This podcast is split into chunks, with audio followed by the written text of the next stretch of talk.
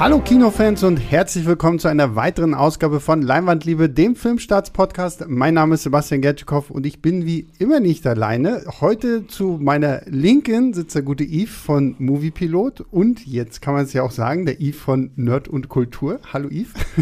Trotzdem, meine ersten Podcast-Erfahrungen habe ich mit dir und ich bin immer, immer glücklich, mit dir über alles in dieser wilden Film- und Serienwelt zu bequatschen. Und äh, eigentlich hätte heute noch der liebe Daniel dabei sein sollen. Der ist leider krank, deswegen Daniel, gute Besserung von uns. Äh, werd schnell wieder gesund. Gute Besserung, mein Alita Battle Angel Buddy. Stimmt, ja genau. Das, das, das hat euch irgendwie sehr verbunden. Total. Ich kam aus der PV raus und wir waren die Einzigen, die meinten, der ist richtig gut. Und alle meinten, ja. Also, nee, der ist, der ist doch mehr als ja. Keine Ahnung. Also ich, ich ich verteidige ich den Film ich, bis zum Ende. Ich fand ihn auch nur so, ja, aber okay, Deswegen bist du auch nicht mein Alita. Ja, Buddy. genau, ja.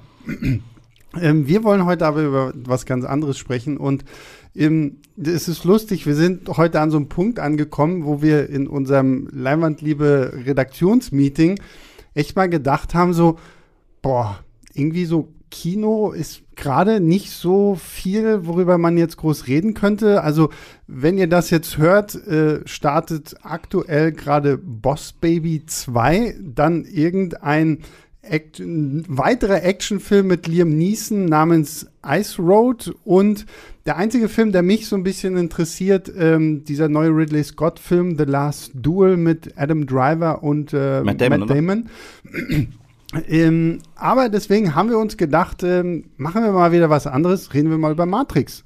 Weil Matrix 4 steht in den Startlöchern, kommt äh, Ende des Jahres noch in die Kinos. Wir haben vor kurzem, gab es ja den ersten Trailer. Wir werden nachher auch noch ein bisschen über Matrix 4 sprechen und was wir uns davon erwarten, was so unsere Befürchtungen sind, ähm, ob das gut werden kann.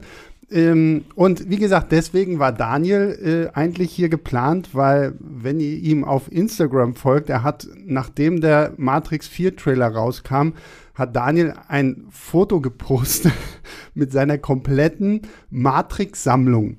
Und dieser verrückte Daniel, das ist natürlich lieb gemeint, Daniel, ne, ähm, hat offensichtlich jede Special Edition, Sonderedition zu Matrix 1, 2, 3, Animatrix mit Figuren und was weiß ich nicht. Das, dieses Foto war voll mit Matrix. Total verrückt. Ich liebe sowas. Ich, ich habe Respekt vor sowas. Ich, ich auch. Ich finde es großartig. Ja, ja. Aber selbst, selbst ich suche noch ein paar meiner äh, sogar Guilty Pleasure Franchises mhm. suche ich immer noch als komplett Blu-ray-Boxen hier und da mal im Internet. Und immer wenn ich sowas finde, schlage ich direkt zu. Ich kann nicht fassen, wie viel Geld ich ausgegeben habe, äh, um die Scream Collection zu holen. Alle vier auf Blu-ray. Meine Güte. Ja, ja, ja. Sammeln ist ein teures Hobby. Ja. Ähm, da kann Daniel wahrscheinlich ein Lied von singen und das wird er uns bestimmt auch irgendwann nochmal in Ruhe erzählen können. Ähm, ja, aber wir wollen jetzt über Matrix reden. Matrix 1 kam 1999 in die Kinos, dann Matrix äh, Reloaded und Matrix Revolutions kam 2003 im Abstand von, glaube ich, so einem halben Jahr im, weil die dann ja auch direkt back-to-back -back gedreht wurden. Regie sind die Wachowski-Geschwister. Mhm. Ähm, und ja, ich würde mal sagen, wir fangen an mit Matrix 1. Das ist ja wahrscheinlich so eins der einschneidendsten Kino-Film-Erlebnisse, die man irgendwie so draußen gehabt haben kann. Und ich weiß, Yves, du hast eine sehr lustige Geschichte, warum du Matrix irgendwie zuerst nicht im Kino gesehen hast, oder? Äh, mehrere. Erstens, ich war nicht alt genug.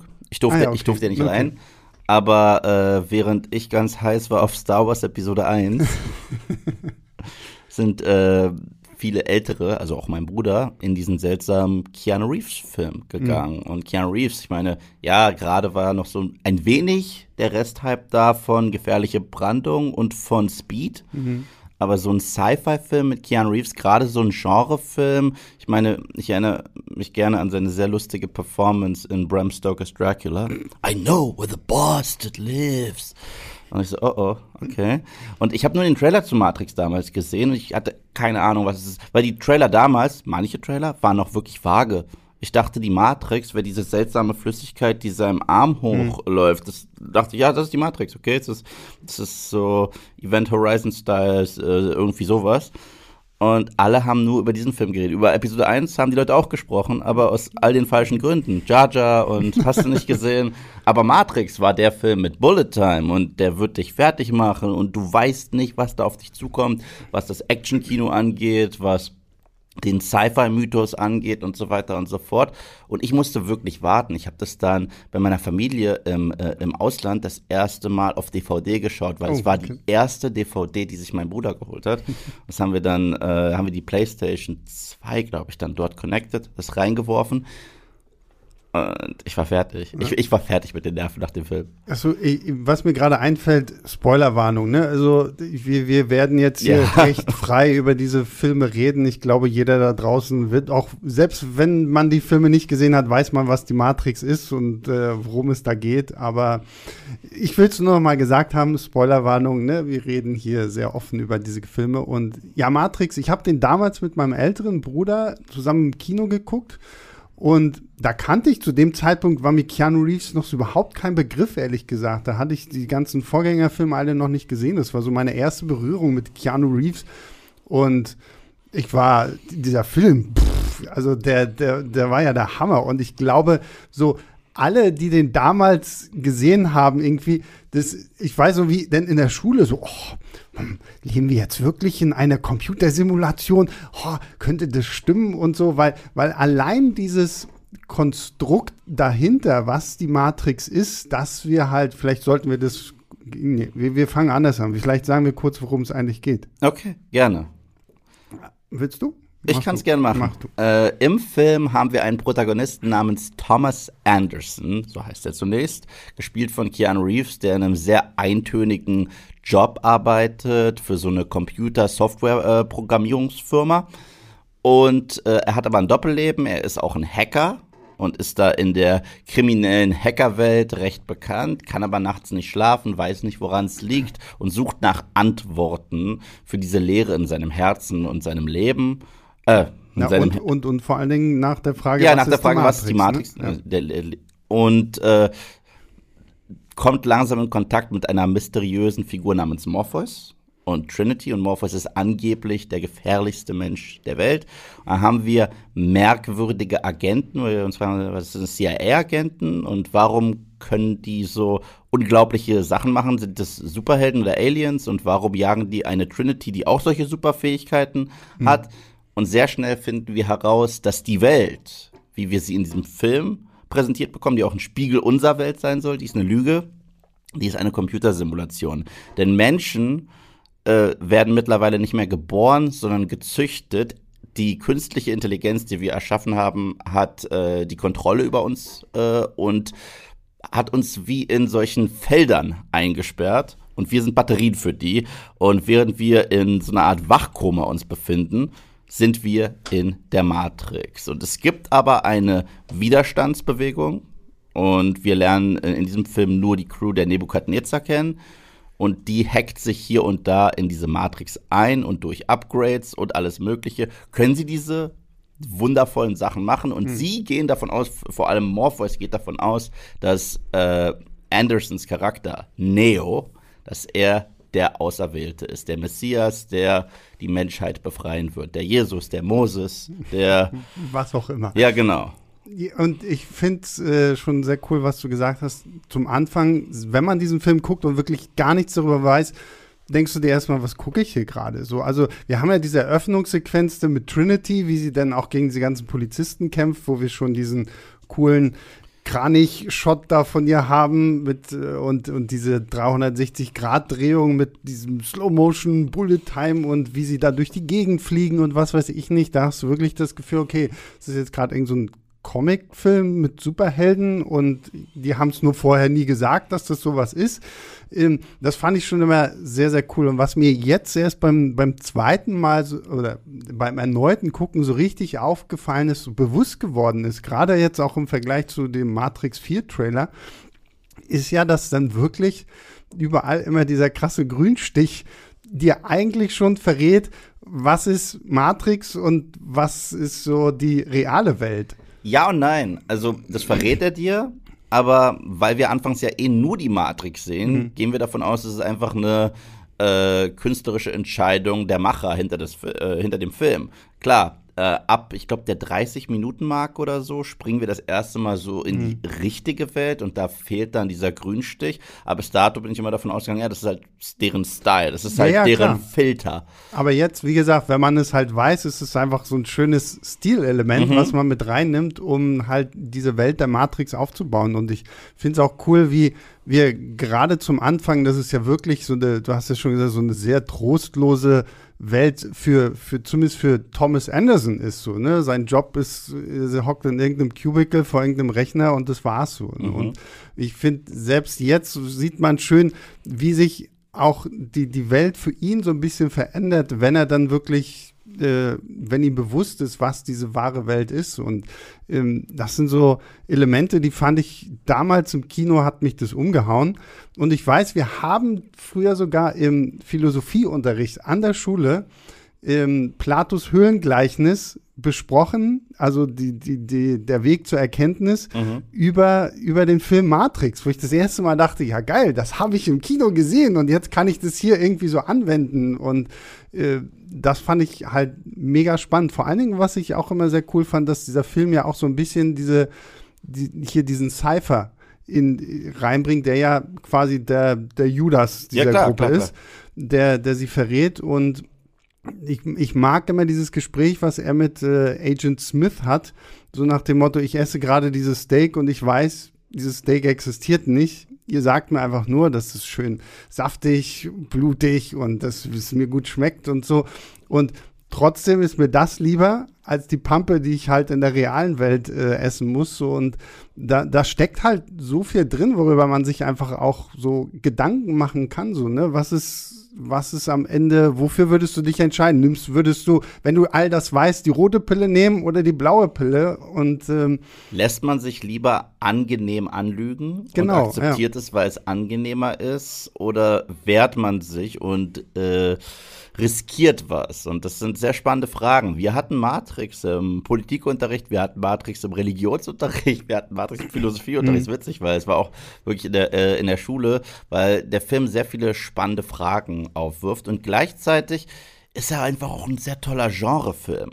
Also er mixt so viele unterschiedliche Genre-Elemente. Die ersten 20 Minuten sind ein Cyberpunk Crime Noir Thriller schon fast, mhm. weil ist auch ein bisschen Mystery. Wir wissen da ja noch gar nicht, was da geht's noch gar nicht so richtig mit der Action los, abgesehen von dieser sehr spektakulären Eröffnungsszene. Wir fragen uns, was zur Hölle passiert hier eigentlich, wenn wir da diese Aufnahmen haben von dem Gebäude, wo es so richtig runtergießt. Ist das wie in einer alten Detective Noir-Geschichte? Ja, vor allem, du hast ja auch die Figurenkonstellation. Genau. Ne? Du hast Trinity so als die femme fatale, von ja. der du nicht wirklich weißt, was ist ihre Agenda. Du hast Neo als diesen Detektiv jetzt, sag ich mhm. mal so, der in irgendwas reinrutscht, von dem er noch gar nicht weiß, was da ist. Und ja, ja, auch so die Bilder. Ich, an ein Bild, was ich, an das ich mich immer erinnere, ist, wenn er unter dieser Brücke das da meine, steht das und wartet wo es so runtergießt, und, und wo ja. es dann regnet. Und das ist auch schön in Szene gesetzt, so von der Kameraposition und Licht und Schatten. Und äh, da spielen sie ja wahnsinnig gut mit. Und hier mixt man halt auch Klassisches mit Modern, was ganz cool ist, weil das, das Motiv von einer Crime Noir Story ist halt extrem alt und gleichzeitig haben haben wir dann diese richtigen Sci-Fi-Aspekte wie bei Alien, wenn ihm so eine merkwürdige Wanze in hm. den Bauchnabel gedrückt wird oder sein Mund zuwächst. Das ist schon fast Body Horror. Ja. Und ja, oder auch halt alles auf der Nebukadnezar. Ne? Ja, ja, genau. Da, da bist du ja dann Sehr Nostromo-like. Genau, genau so. Und da bekommen wir auch so ein bisschen so ein Gefühl von dieser wahren Welt und welche Bilder mir auch immer nicht aus dem Kopf gehen, ist, wenn, wenn Morpheus Neo das erste Mal erklärt, was es mit der Matrix ja, wirklich ja. auf sich hat. Wenn du dann auch so, wenn er ihm dann sagt, so, so sieht die echte Welt aus. Ja, und dann siehst du halt New York in Schutt und Asche und diese, diese Felder, auf denen die Maschinen halt die Menschen ernten Planeten. Und den das, eingeschwärzten Himmel. Ja, das ist, ja. das ist da, da ist es dann halt wirklich so Sci-Fi pur. Und, ah. äh, und ich, ich war immer ein gigantischer Fan. Ich weiß nicht, warum ich liebe es, weil ich liebe halt solche Filme auch wie äh, Sieben und so weiter. Mhm. Ich bin ein gigantischer Fan von dem Set in dem wir Morpheus das erste Mal treffen. Dieses alte, das sieht schon aus wie ein verrauchtes, leicht heruntergekommenes Hotel mit diesen langen Fluren, mit diesen alten Ledersesseln, die schon so ein bisschen angerissen sind. Der Look dieses Films ist unglaublich. Dieser äh, und ich weiß, wir werden noch über die Sequels sprechen, aber ich finde, dieser erste Film ist sowohl visuell als auch von der Handlung und von allem anderen unerreicht. Mhm. Ja, also die Sets sind wirklich fantastisch. Also dieser, dieser Hotelraum ist super, aber auch so alles andere, was wir so in der Matrix sehen, auch und auch so von den Kostümen her. Ich meine, gut, in, in Teil 2 und 3, finde ich, werden sie mit Lack und Leder ein bisschen zu krass so. Hier, weiß ich, ich weiß, hatte, früher hatte denn auch jede, wollte jeder unbedingt so einen langen Mantel und diese Sonnenbrille haben und was weiß ich nicht. Und was ich auch sagen muss, auch so dieses, dieser, allein dieses einfache Stilmittel, dass sie halt unsere Leute in der Matrix immer diese Sonnenbrillen fast aufhaben, äh, sind so einfache Mittel und es sieht trotzdem auch irgendwie verdammt sau cool aus. Gerade auch die, die Agents. Also, sorry, Agent Smith ist für mich einer der besten Filmschurken überhaupt. So ja. allein wie Hugo Weaving ihn auch spielt. Er hat so, so dieses ganz, ganz ruhige, gelassene. Also er rastet ja kaum mal wirklich so richtig aus und wird so über, überlaut oder so. Ne? Gleichzeitig hat er etwas passiv-aggressives. Ich finde, mhm. Smith ich bin ja einer der wenigen, ich finde, was sie mit ihm in den Fortsetzungen machen, ist faszinierend. Er ist also, er ist definitiv das Beste an den Sequels. Mhm. Und er war im ersten Teil, hat er sich schon von den anderen Agenten unterschieden. Und das mochte ich sehr gerne. Denn er hatte dieses passiv-aggressive, dieses sehr klinische, sterile. Doch gleichzeitig hatte er etwas, was die anderen Agenten nicht haben. Und zwar einen richtigen Hass auf mhm. die Menschen. Für die war das äh, ihr Job. Für ihn war es äh, eine Berufung wenn er tatsächlich sein Ohrstöpsel abnimmt und Morpheus verhört und ihm sagt und die Menschen mit einem Virus vergleicht, die sich einfach nur ausweiten und alles, äh, alle Ressourcen aufbrauchen, um dann zum nächsten Wirt zu hüpfen. Was halt umso witziger ist, wenn wir sehen, was aus ihm wird in den Fortsetzungen. genau das. Das finde ich äh, wahnsinnig cool.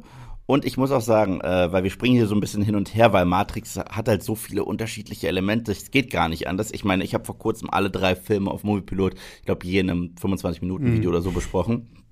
Und als ich das erste Mal gesehen habe, wie Neo in diesem Feld da aufwacht und dass die Welt, in der er lebt, nicht echt ist. Ich war, wie gesagt, ein bisschen jung, ich war ein Teenager, ich habe mich übergeben. Ich habe ich hab mich direkt, ich so, oh Gott, was ist, wenn, wenn, wenn, wenn gerade hier mein, mein Pap und mein Bruder, das ist alles nicht echt und ich könnte in so einem ekligen, Anime-ähnlichen Feld aufwachen und bin mhm. nur eine Bat Mir wurde richtig schlecht, dieser Gedanke hat mich richtig fertig, ist krass witzig, wenn man so zurückdenkt, wie dieser Film äh, mich damals schon auch gegruselt hat.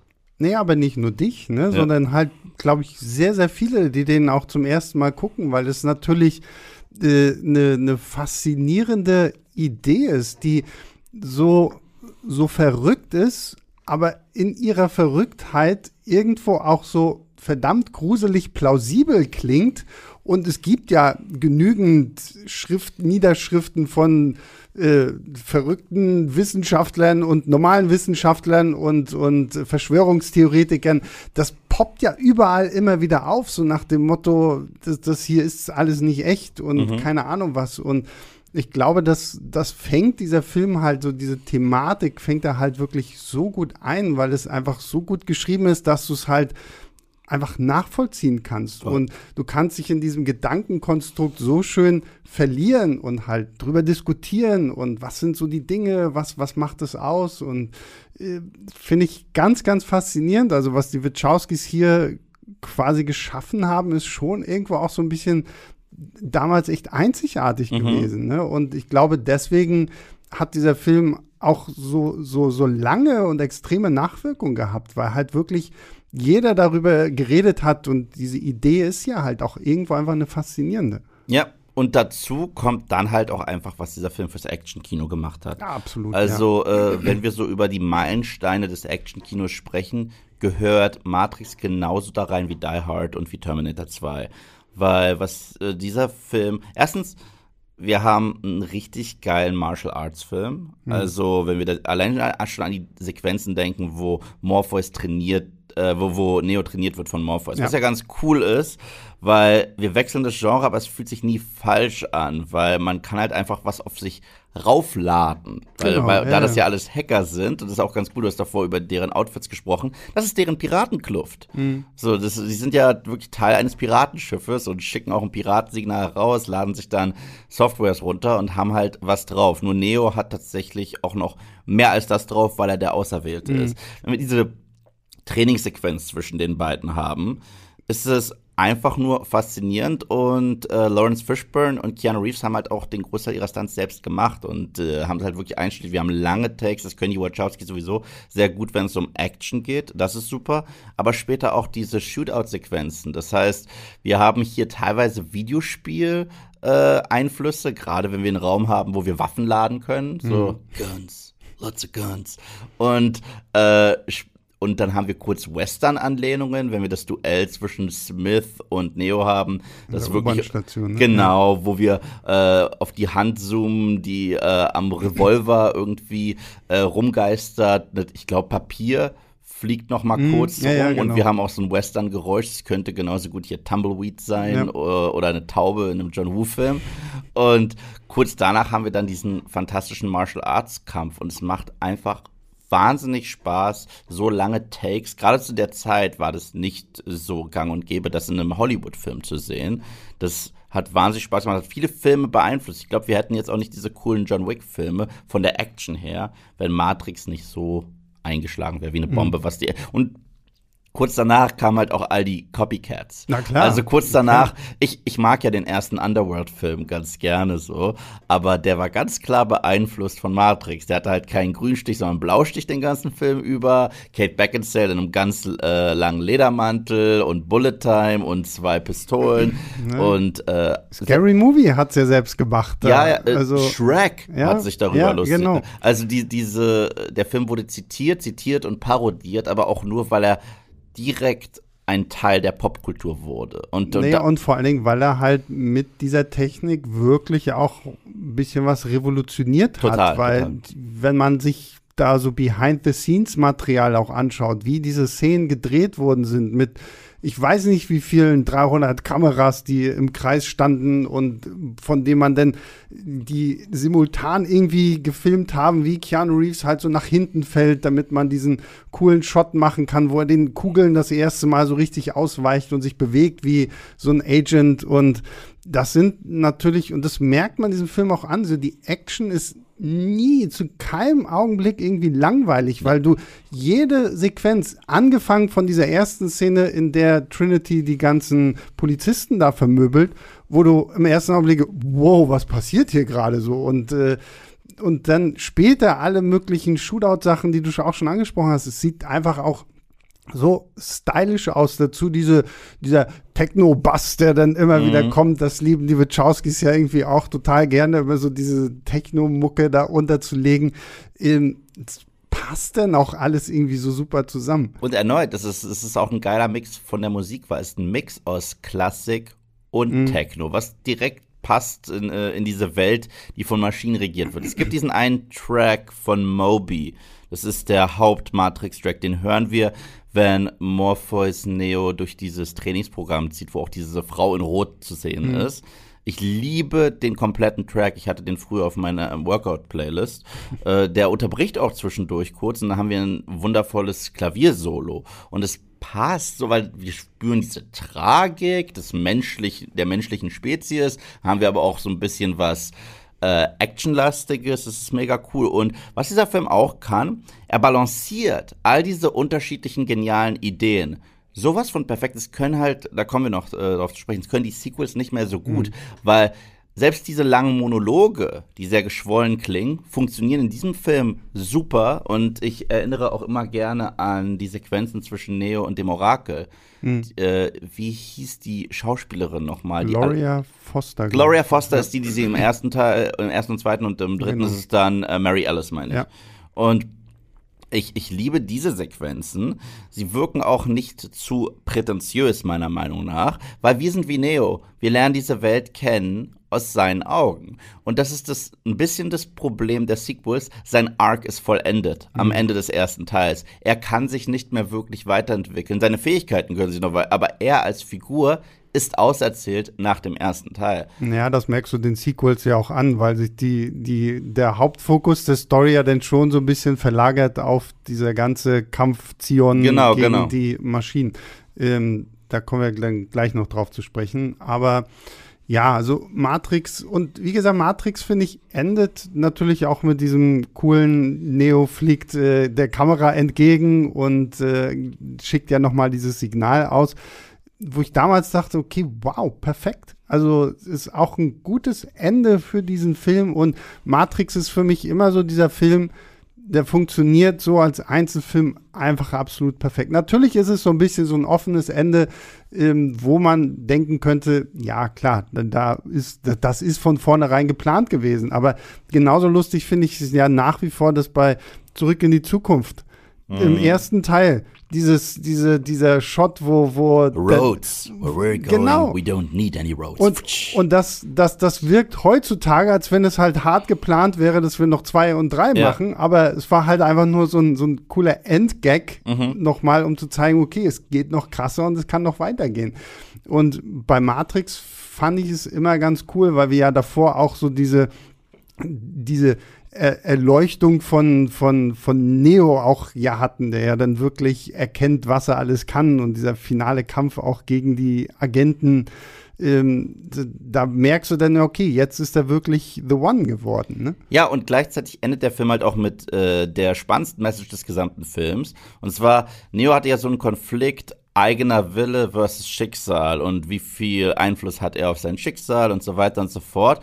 Und zum Schluss zupft er Leute nicht zwingend aus der Matrix raus. Mhm. Er sagt, ich werde euch etwas zeigen, was unglaublich ist. Nachdem ihr das seht, könnt ihr entscheiden, was ihr mit dieser Information macht. Das heißt, er legt sozusagen, selbst als Auserwählter, legt er die Verantwortung in die Hände der Menschen. Und das finde ich so wahnsinnig cool, weil es passt halt krass in diese Story äh, Kollektiv versus Individuum. Mhm. Und das deswegen mag ich dieses Finale so gern und bin dann teilweise kein Freund davon, wie sie das so ein bisschen von der Message her retconnen in den, in den Sequels. Aber das war unglaublich. Ja, er zeigt ihnen etwas, was ihn, was die Leute wirklich aus der Schockstarre holen kann. Da, da fliegt gerade jemand. Ja. Wenn die das können, dann kann ich da aus diesem System rausbrechen.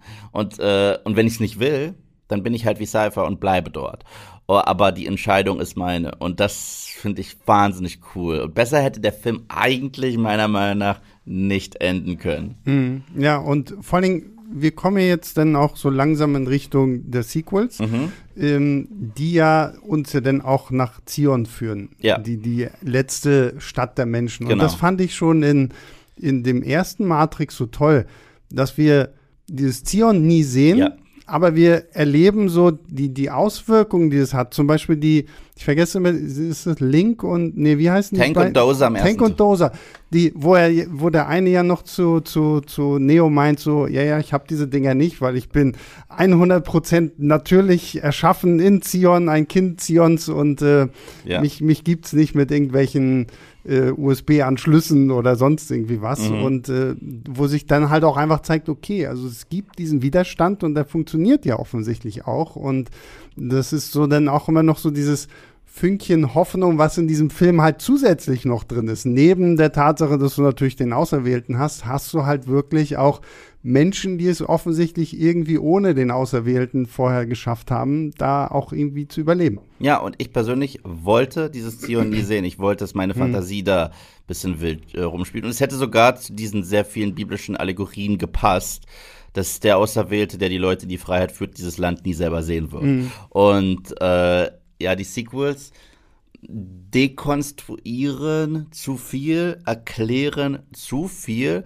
und die sind, wir kommen ja jetzt, glaube ich, ich glaube, wir sind gleich, wir können, glaube ich, dem ersten Film gleich eine Wertung geben oder so. Mhm. Aber ähm, die Sequels wiederholen sich auch extrem. Also sind extrem redundant ja. und repetitiv, weil ich habe nicht das Gefühl, dass der erste Film einen Monolog hat, den gleichen achtmal, nur ein paar Wörter austauscht. Und ich glaube, die Sequels halten sich ein wenig für cleverer, als sie sind. Mhm. Und deswegen wirken sie etwas prätentiös. Ja, ja. Aber, da kommen wir auch gleich drauf zu sprechen, nach all den Jahren, ich finde die Sequels heute besser als damals.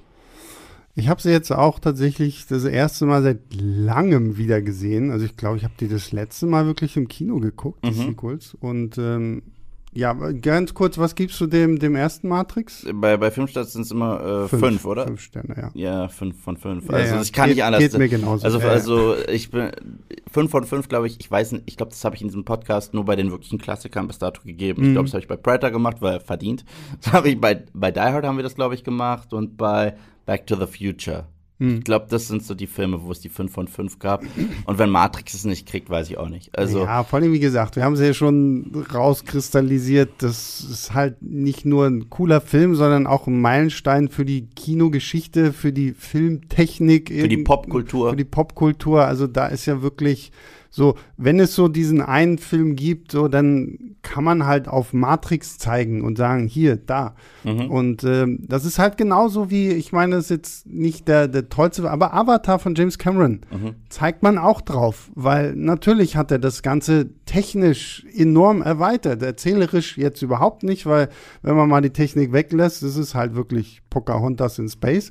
Ja, Ähm, oder Ferngully oder, äh, oder alles, der, was der wir mit dem Wolf tanzt Genau. oder Aber halt so, so diese technischen Sachen sind halt das, was so im Kopf bleibt. Und das ist halt bei Matrix auch so, plus halt, dass das Ganze drumherum einfach perfekt ist. Hast du eine Lieblingsszene zum Schluss? Eine Es Lieblings ist schwer bei dem Film eine Lieblingsszene zu finden, sage ich ganz ehrlich. Ich, ich weiß nicht, ist vielleicht ein bisschen banal. Ich nehme, glaube ich, wirklich diese Eröffnungssequenz mit Trinity, wo sie gegen die, ähm, die, die, die diese Polizisten kämpft.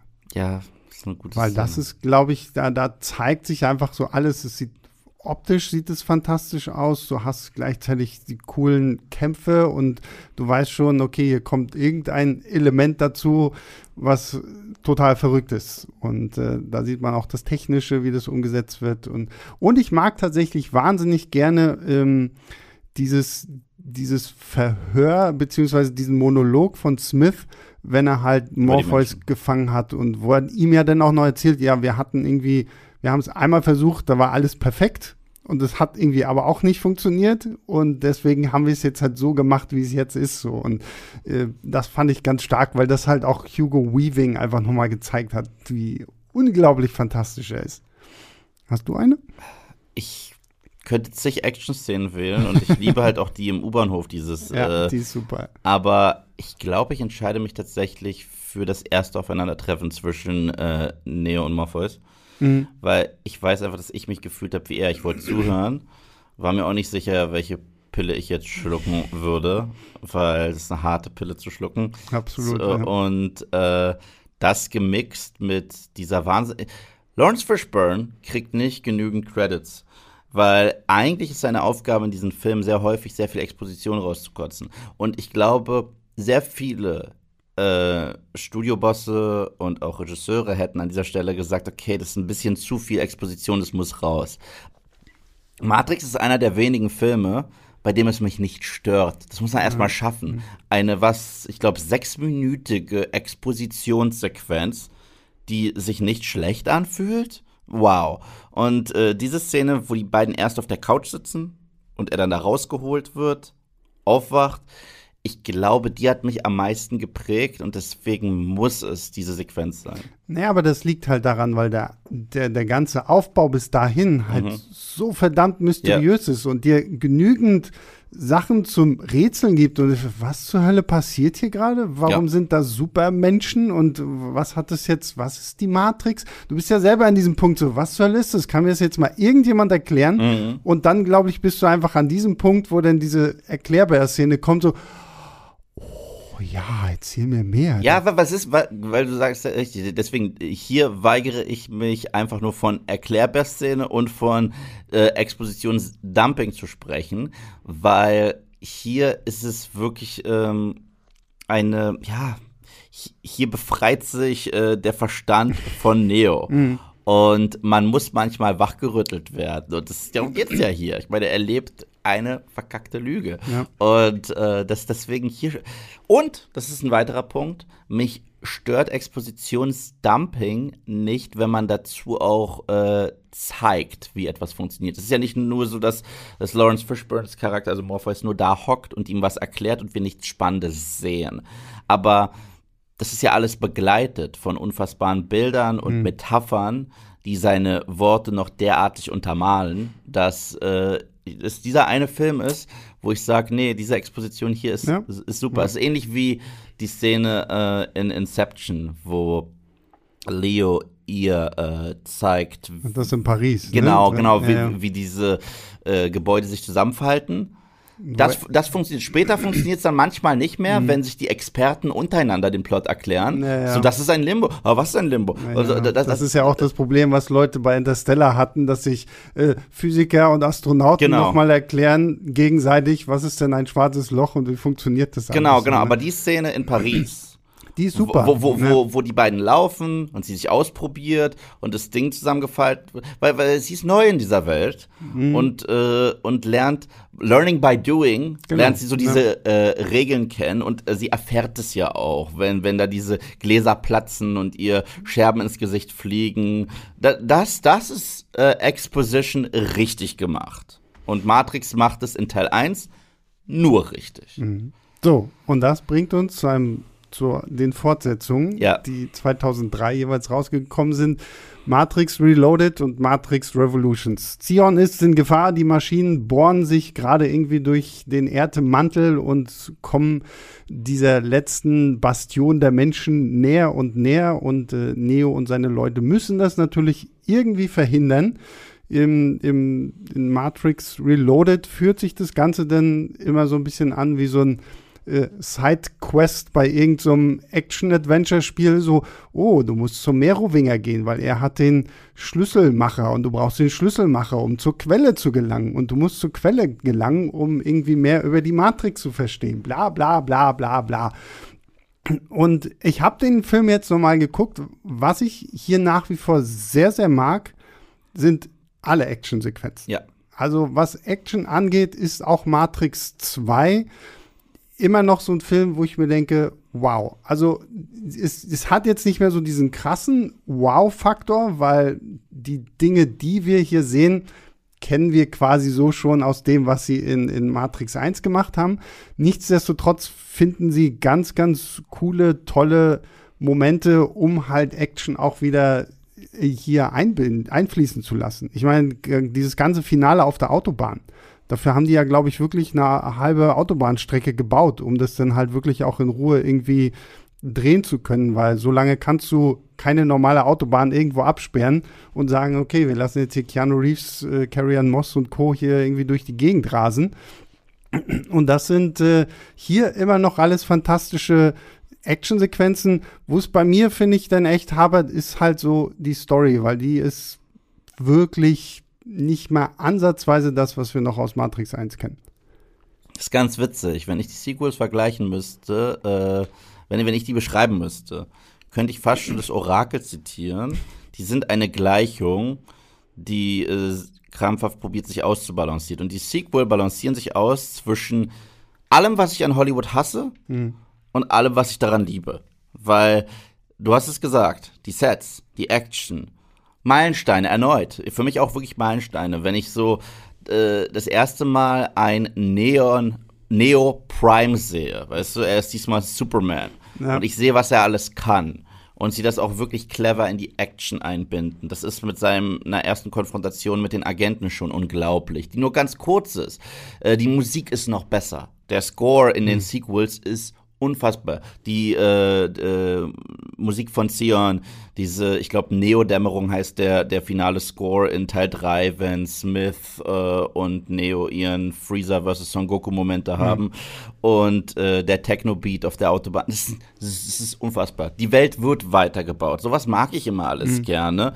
Uh, aber was ich da nicht mag, ist, dass sich der Film ein bisschen zu selbstwichtig ist, um nicht zu sagen, er befriedigt sich ein wenig selbst auf sich selbst, mhm. uh, mit endlosen Monologen, die alle das Gleiche sagen. Weil jeder Monolog ist eigentlich nur, du hast keine Kontrolle, alles ist vorbestimmt. Aber man benutzt immer neue, äh, geschwollene Wörter, um das Gleiche zu sagen. Ja, ja. Das, ist, das ist mir damals, weißt du, wenn man jung ist, kann man einen damit austricksen.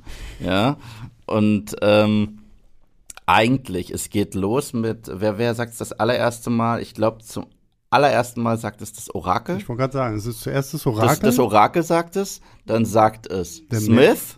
Direkt danach sagt es Stimmt, Smith. genau. Also, also direkt danach sagt es Smith. Danach sagt es der Merowinger. Danach sagt es der Architekt. Und für die ganz Blöden in der letzten Reihe wiederholt es Neo dann nochmal. Mhm. Und äh, das ist. Aber was ich sagen muss, die Szene mit dem Merowinger fand ich damals aber ganz cool. Ich finde ihn super. Ja, ja. Ich finde viele dieser Ideen geil und ich finde das Worldbuilding super aber der Film äh, hält sich für etwas cleverer, als er tatsächlich ist, indem er den gleichen Monolog sechsmal recycelt.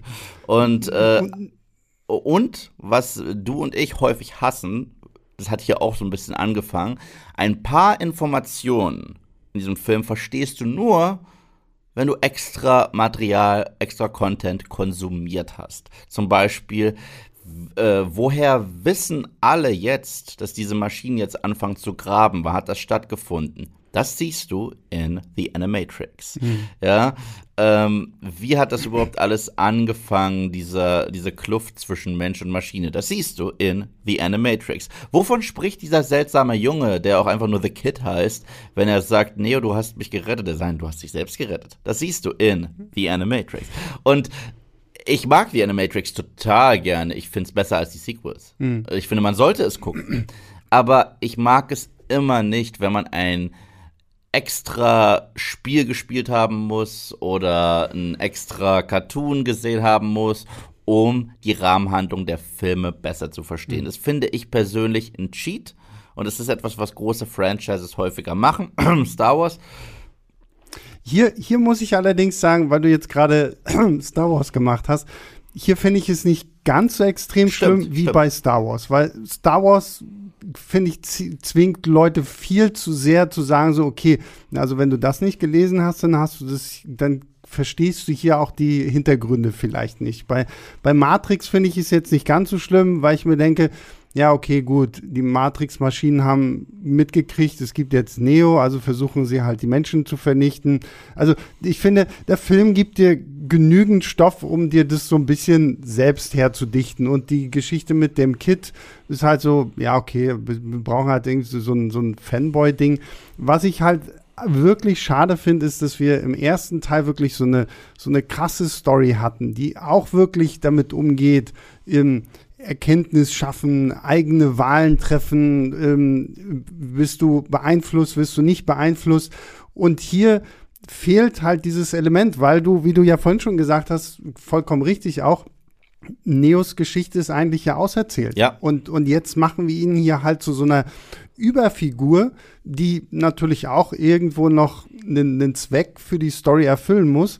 Aber ich finde, du merkst halt schon, dass die Story auch viel mehr in, in diese reale Welt geht. Wir viel mehr ja auch über Zion jetzt erfahren, dann gibt es ja noch hier diese Niobe, mhm. die, Jada Pinkett Smith. Und, und, Ghost, also das war ja eigentlich das Team, das du spielen konntest in Enter the Matrix. Ah, okay. Und äh, also das ist halt, ich, wie heißt äh, ihr äh, Schiff, glaube ich, ist die Logos, wenn ich mich nicht irre. Mhm. Und das ist ja das Schiff, das, das sie später ja, ja. Neo dann äh, leiht. Ähm, mir ist gerade aufgefallen, das Orakel ist nicht mal die erste Person, die diesen Monolog lostritt. Die erste Person, die diesen, weil, weil du sagst es richtig, Matrix hat ein schönes Ende. Das Ende ist, hier, ihr habt eure freie Wahl. Und dann geht der Film los. Der erste lange, lange Monolog ist von einem Mitglied äh, des Rates, der mit hm. Neo abends spazieren geht. Ah ja, stimmt. Und ihm sagt, ja, ja wir könnten hm. diese Maschinen jetzt ausschalten, aber dann würden wir alle äh, ersticken, weil diese Maschinen erhalten Zion äh, am Leben. Und äh, dann, ja, also wir haben gar keine Wahl. Das ist so das, das, das Fazit aus dieser Speech. Hm. Und da funktioniert es noch, aber danach hören wir das gleiche halt siebenmal. Hm. Und ähm, uns wurde suggeriert, Neo hat seine Entscheidung getroffen, okay? Und nicht, und nicht zwingend, weil es vorbestimmt war, sondern weil es Neo ist, okay? Und in den Sequels spielt er halt nur, erfüllt er halt nur seine Rolle. Also äh, gerade in Teil 2 sagen sie uns, ja, es ist nichts Besonderes. Und es wird ja sogar gesagt, es gab schon einige Vorgänger und der Auserwählte, das Konzept des Auserwählten ist nur eine weitere Form der Kontrolle der Matrix. An sich kein doofer Gedanke, aber wenn man an alles denkt, was Teil 1 aufgebaut hat, ist das so ein Luke schmeißt sein Lichtschwert über die Schulter mhm. Moment, ein wenig. Weißt du, mhm. was ich meine? Ja. ja, und dann später mit dem, ja, also es ist halt, die, die Story kommt halt nicht an das ran, was wir Definitiv. gewohnt sind, versteckt sich halt hinter sehr vielen recht plakativen Momenten, die sehr wichtig sein wollen und haut uns dann aber ordentlich Action um den Kopf. Ja. Ähm, das Einzige, was ich schon im ersten Teil nicht so wirklich cool fand und was ich finde, was auch später in den Sequels nie richtig aufgegriffen wird, ist für mich tatsächlich diese ganze Beziehung zwischen Neo und Trinity. Also wir haben ja auch in, in Teil 2, das wurde damals ja auch irgendwie eine der sch schlimmsten und peinlichsten Sexszenen ja. der Filmgeschichte beschrieben, weil wir haben diese sechs Minuten Techno-Party in Zion, die dann immer wieder unterlegt wird mit dieser romantisch wirkenden oder sie soll zumindest romantisch wirken Liebessequenz zwischen äh, Keanu Reeves und Carrie Ann Moss, wo du denkst, wow, also da hättest du zwei Stöcke aneinander reiben können, das hätte mehr äh, Sexappeal gehabt. Und das fand ich auch schon damals im ersten Teil so ein bisschen so, weil Trinities äh, Orakelspruch war ja eigentlich, sie würde sich in The One verlieben. Und das ist ja dann so, ja, und ich habe mich in dich verliebt, also musst du ja The One sein. Und wie, wie das dann später halt irgendwie so weiter. Also, das ist so eine Beziehung. Ich finde auch dadurch, jetzt wo ich es nochmal geguckt habe, ich immer gedacht, Carrie Ann Moss, kannst du nichts einmal irgendwie lächeln oder irgendwie wirken halt immer so kalt und kühl, so dass mich diese Beziehung zwischen den beiden das einzige Mal dann halt wirklich bewegt hat, dann zum Schluss im dritten Teil, ja. wenn, wenn sie wirklich ihr Leben lassen muss, so. Aber ansonsten fand ich diese Beziehung zwischen den beiden immer so ein bisschen so, na, okay, gut, man muss es jetzt vielleicht irgendwie mit reinpacken, damit man sowas auch noch hat.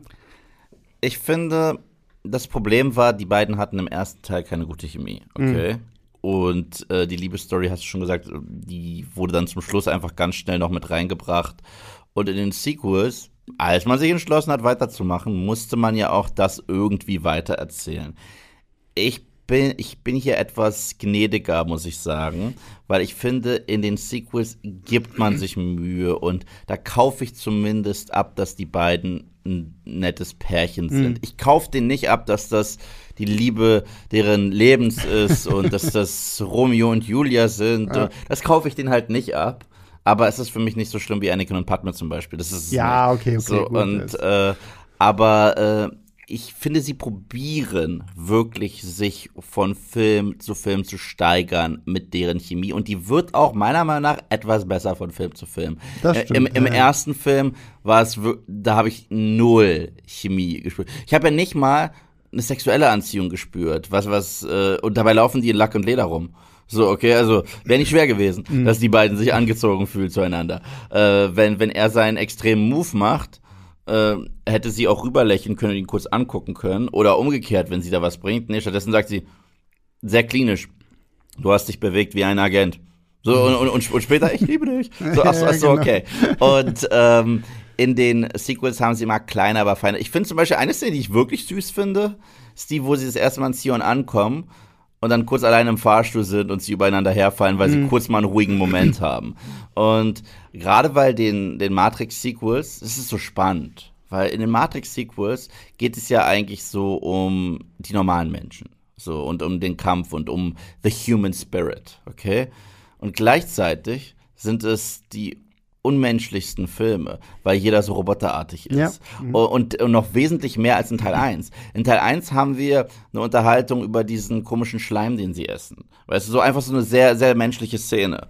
Oder äh, die Gelüste von dem einen, dass der da diese vom Fatal programmiert mhm. hat. Oder wie du von dem einen Typen sagst, dass er so stolz sagt, ja, ich bin äh, in, in Zion ganz, ganz natürlich geboren. So diese kleinen menschlichen äh, Szenen haben wir überall in Teil 1 gespringt. Selbst Cypher, ja. der sagt, äh, ich will wieder eingesteckt werden, sehr menschlich.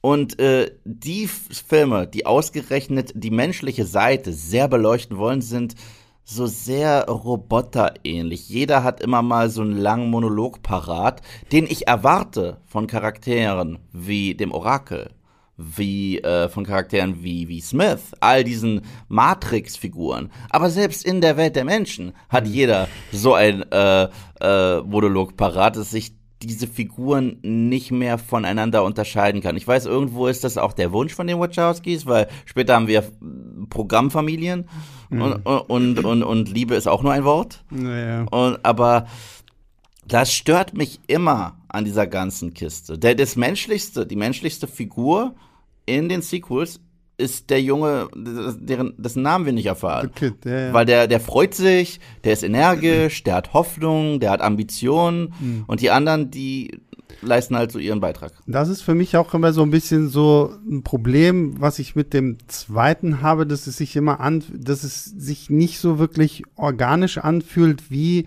der ganze Film fließt so, weil du hast immer, ich habe immer so das Gefühl, okay, wir haben jetzt eine Szene, da reden Leute ganz viel und ganz kluges Zeug, in Anführungszeichen. Und dann haben die irgendwann auf die Uhr geguckt und so, oh, wir hatten schon lange keine Action-Sequenz ja. mehr. Lass mal jetzt noch mal irgendwie eine Action. Hier der, ähm, der, der, der Bewacher vom, vom Orakel. Seraph. Seraph, genau, danke. Ähm, der ja auch da hockt und so, okay, ich muss aber testen, ob du wirklich Neo bist. Also, lass uns kämpfen. Ja, und äh, dann wieder, lass uns kämpfen. Aber das war tolle Anime-Logik.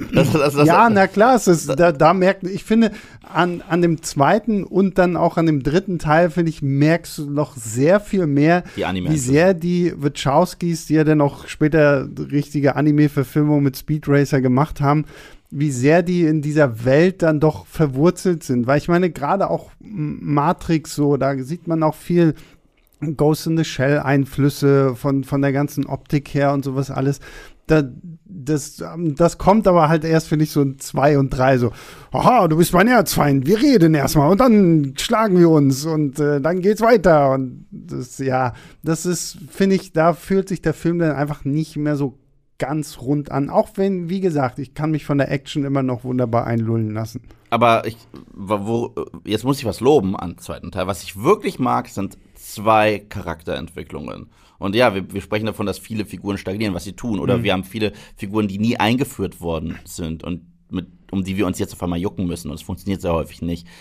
Ich finde, Morpheus ist im zweiten teilweise noch besser als im ersten, weil äh, er muss sich selbst bestätigen dass er immer noch glaubt. Und sowas ist immer spannend, wenn wir ja. diese Figur des Glaubens haben und der Glauben gechallenged wird und stehen wir immer noch hinter dem Glauben oder nicht, weil es war ein cleverer Einfall der Wachowskis, dass nicht alle in Zion an den Auserwählten glauben. Mhm. Dass es da auch sehr viele pragmatische äh, Leute gibt, gerade wie äh, hier äh, Harry Lennings Charakter. Ja. Ähm, Aber das ist ja auch gut so. Ich meine, das ist ja, das ist ja geschichtlich irgendwo auch immer so richtig, verwurzelt. Richtig, so, aber ich bin ja davon ausgegangen, dass in Zion jeder glaubt, dass so, Neo der okay. ist. Äh, basierend auf, nur auf dem ersten Teil. Mhm. Nur auf dem, was man gehört hat, bin ich davon ausgegangen, dass Zion generell Schiffe rausschickt, wie Morpheus, so, okay. die nach dem einen suchen. Weißt du?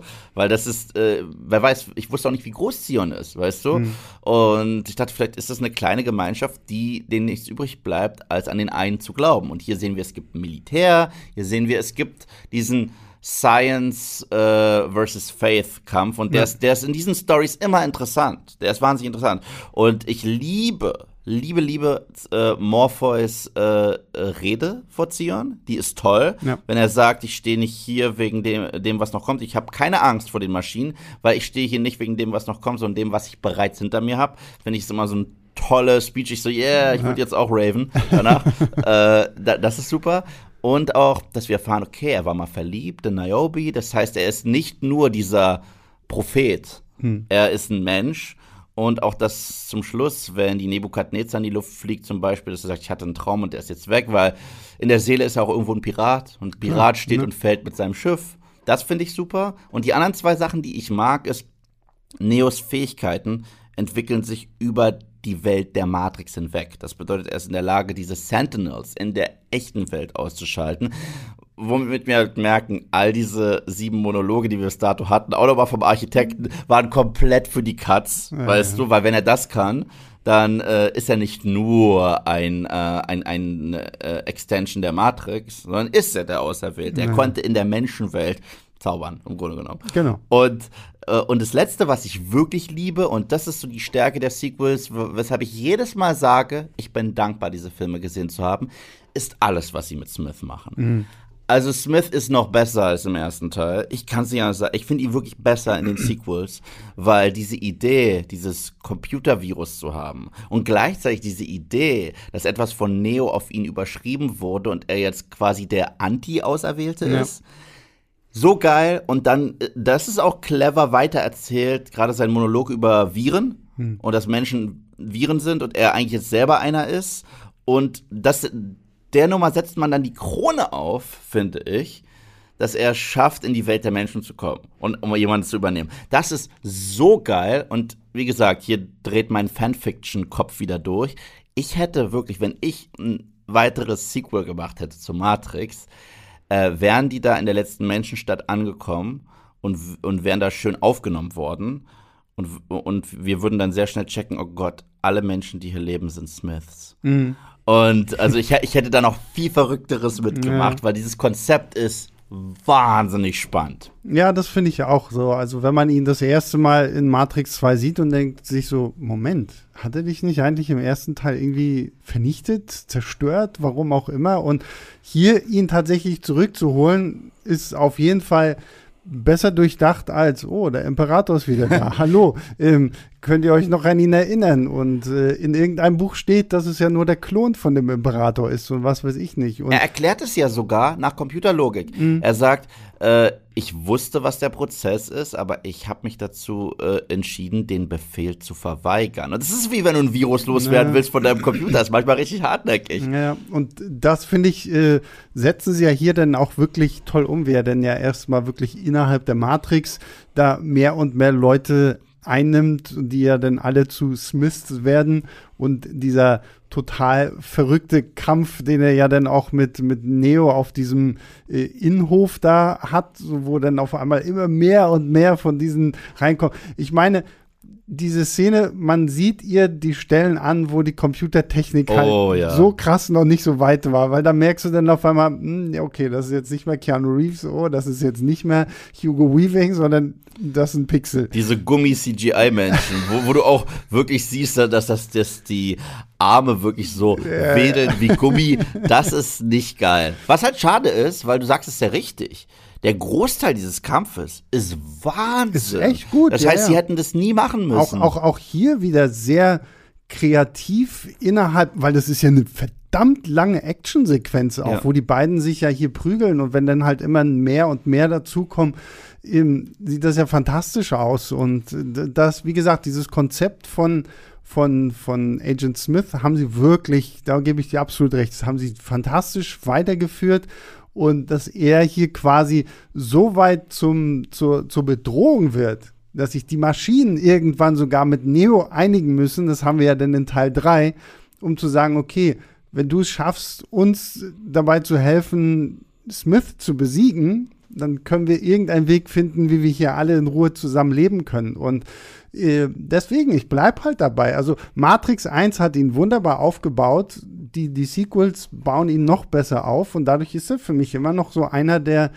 coolsten und interessantesten Filmschurken, die wir so aus Franchises haben, weil wir ihn halt wirklich so als so unterschiedlichen Charakter kennen. Und ich mag zum Beispiel auch, ich vergesse leider immer den Namen von dem Schauspieler, der in der realen Welt Zions den, den von Smith besessenen Mann spielt. Der Charakter heißt Bane und, Genau. er, und er ist total super. Er Übrigens, willst, willst du witzigen Fun-Fact hören? Zu, Immer. Äh, also aus, aus meinem Privatleben zu, äh, zu, zu der Innenhof-Kampfsequenz? Oh nein, ihr habt sie auf dem Schulhof nachgespielt? Nein, äh, so heftig waren wir nicht.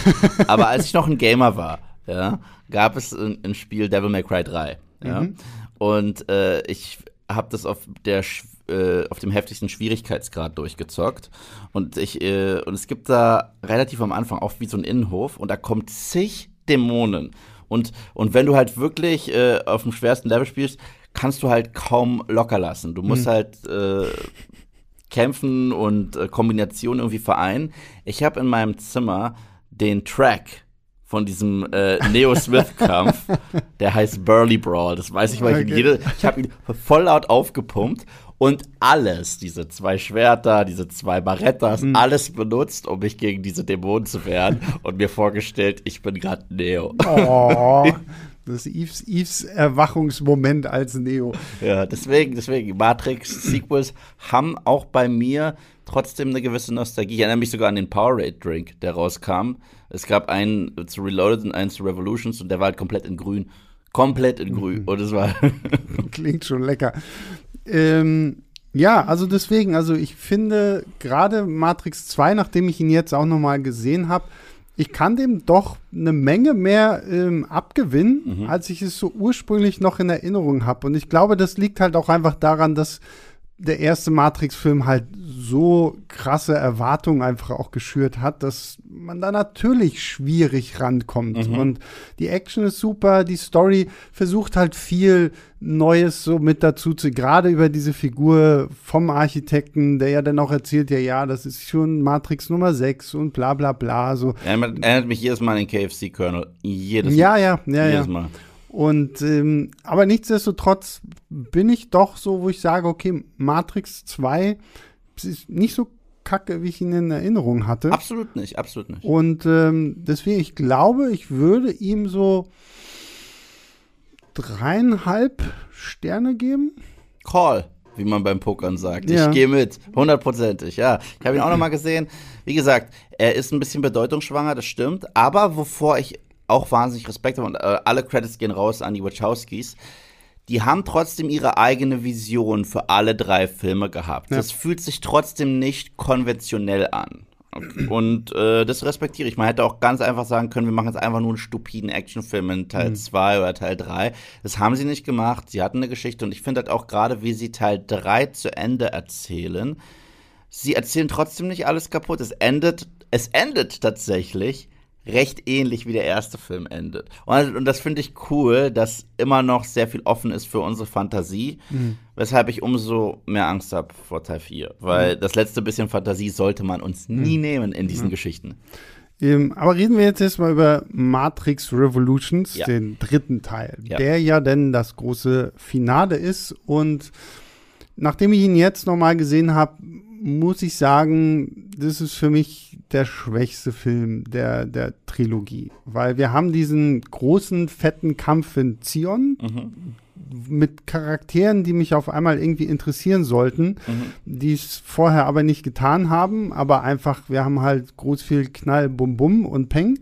Und dann haben wir halt diesen großen Kampf innerhalb der Matrix dann zwischen Neo und der neuen Smith-Variante. Und der ist ja wirklich, da gehen sie ja auch wieder all in, was Anime angeht. Und wir fliegen durch die Gegend und wir prügeln uns kaputt.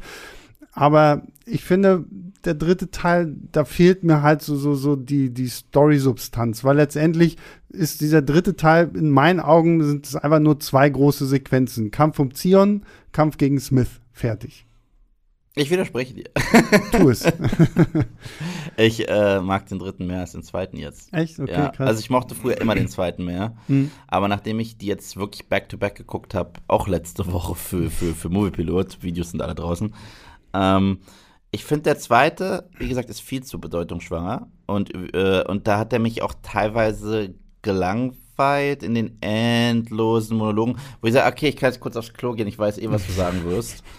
Ähm, der dritte hat ein anderes Problem. Das Problem ist, du sagst es sehr richtig, die Figuren, mit denen wir sehr viel Zeit verbringen, die interessieren uns nicht wirklich. Und das ist immer ein Problem, weil ich persönlich stehe im Gesamten mehr auf Charakter-Storytelling als Plot-Storytelling. Mhm. Wenn der Plot simpel ist, aber ich Figuren habe, die ich mag, interessiert es mich mehr, als wenn der Plot komplex ist und ich Figuren habe, die ich nicht äh, mag oder die mir egal ja, sind. Ja, und in Teil 3 sind Neo und Trinity irgendwie geführt, die Hälfte des Films nicht zu sehen. Das stimmt, das stimmt. Aber je länger ich drüber nachdenke, es geht um den Film, um The Human Spirit. Mhm. Und deswegen probieren sie hier die menschlichsten Momente des Franchise zu haben. Mal gelingt es ihnen, mal nicht so. Ähm, aber das finde ich eigentlich ganz cool. Ich mag sogar diese zig Anime-Einflüsse, die im dritten mhm gigantisch sind. Also von diesen Mac-Dingern da, diesen Mecha-Suits, die sie ja. da haben, äh, wie das alles ausschaut. Es sieht auch teilweise aus wie gemalt in einem Anime, wenn die Sentinels das erste Mal angreifen. Ich ich kann nicht sagen, wie sehr ich es liebe. Ich liebe Bane, also, äh, mhm. also, also menschlich gewordenen Smith in diesem Film. Das fand ich alles super, ja, ja. und und da, dass, dass bei Neo diese Grenzen noch mehr verschwimmen zwischen wo enden seine Fähigkeiten eigentlich und er kann ja Smiths Kodierung sehen, hm. selbst nachdem er sein Augenlicht verliert. Oder ich mag die Eröffnungsszene, dass er wie im Fegefeuer gefangen gehalten wird, da von diesem Trainman, der für den Merowinger arbeitet, der mittlerweile einfach nur noch Satan und Lucifer repräsentieren soll. Hm. Oder auch im Club Hell, ich weiß, sehr subtil, äh, ähm, da seine Party schmeißt. Das finde ich eigentlich alles super, super, super stark. Das Einzige ist, der Film muss nicht so lang sein für das, was er ist, weil die Schlachtszenen sind an sich nicht schlecht, aber die Figuren sind halt uninteressant. Äh, ich mag aber gleichzeitig, wie sie das so mit Morpheus zu Ende erzählen. Ich finde, der Film hat so ein paar Momente, die mich auf emotionaler Ebene echt äh, abholen, mhm. gerade wenn Morpheus zum Schluss sieht, wie sein Traum wahr wird und äh, die Tränen so ein bisschen runterrollen und der gleichzeitig sagt, okay, Neo hat sich für uns mhm. geopfert. Äh, Wahnsinn. Und du hast es davor schon erwähnt, dieser monumentale Kampf zwischen Smith und Neo. Und Smith ist auch Version von der Matrix, weil die ganze Ma ja. Smith ist eine Gefahr geworden für alle. Ich finde es halt auch geil, dass so der Krieg endet. Genau, ja. Weil Smith ist nicht nur bedro eine Bedrohung für äh, die Menschen, sondern auch für die Maschinen. Genau. Dann gibt es einen Kompromiss zwischen diesem äh, Maschinenkopf, den ich immer Deus, ein bisschen lächerlich finde. Deus Ex Machina. Ja, so. Der heißt ja sogar der genau so, der so Deus Ex Machina. Und ähm, das fand ich aber, wie gesagt, die, diese ganzen Neo-Aspekte mochte ich wirklich sehr gerne. Auch, dass wir tatsächlich so diesen Blick auf diese Maschinenstadt bekommen. Ja. So, das, und, und er ja dann auch mit Trinity auch nochmal über diese, diese Felder fliegt, die wir ja nur aus dem ersten Teil aus der Erzählung von Morpheus äh, kennengelernt haben. Und das jetzt hier nochmal zu sehen und ich, wie gesagt, der, der riesengroße Kopf, der da auch noch gebildet wird aus oh, diesen Nano-Dingern äh, da komischen so. Robotern, wirkt ein bisschen albern, aber das wiederum mochte ich irgendwie. Das fand ich alles so, das sah optisch auch sehr cool aus und führt ja dann, wie gesagt, auch zu diesem absolut Banane Kampf. Freezer vs. Son Goku 1 zu 1. halt mal die Szene, äh, wirklich, also Dragon Ball Fans da draußen. Mhm.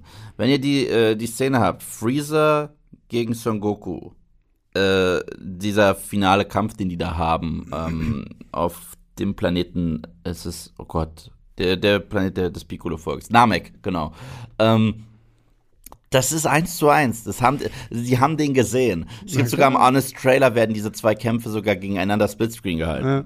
Und es stört mich kein bisschen. Ich weiß noch, ich habe den Film das erste Mal leider äh, in einem Flugzeug gesehen. Oh. Auf einem kleinen Bildschirm.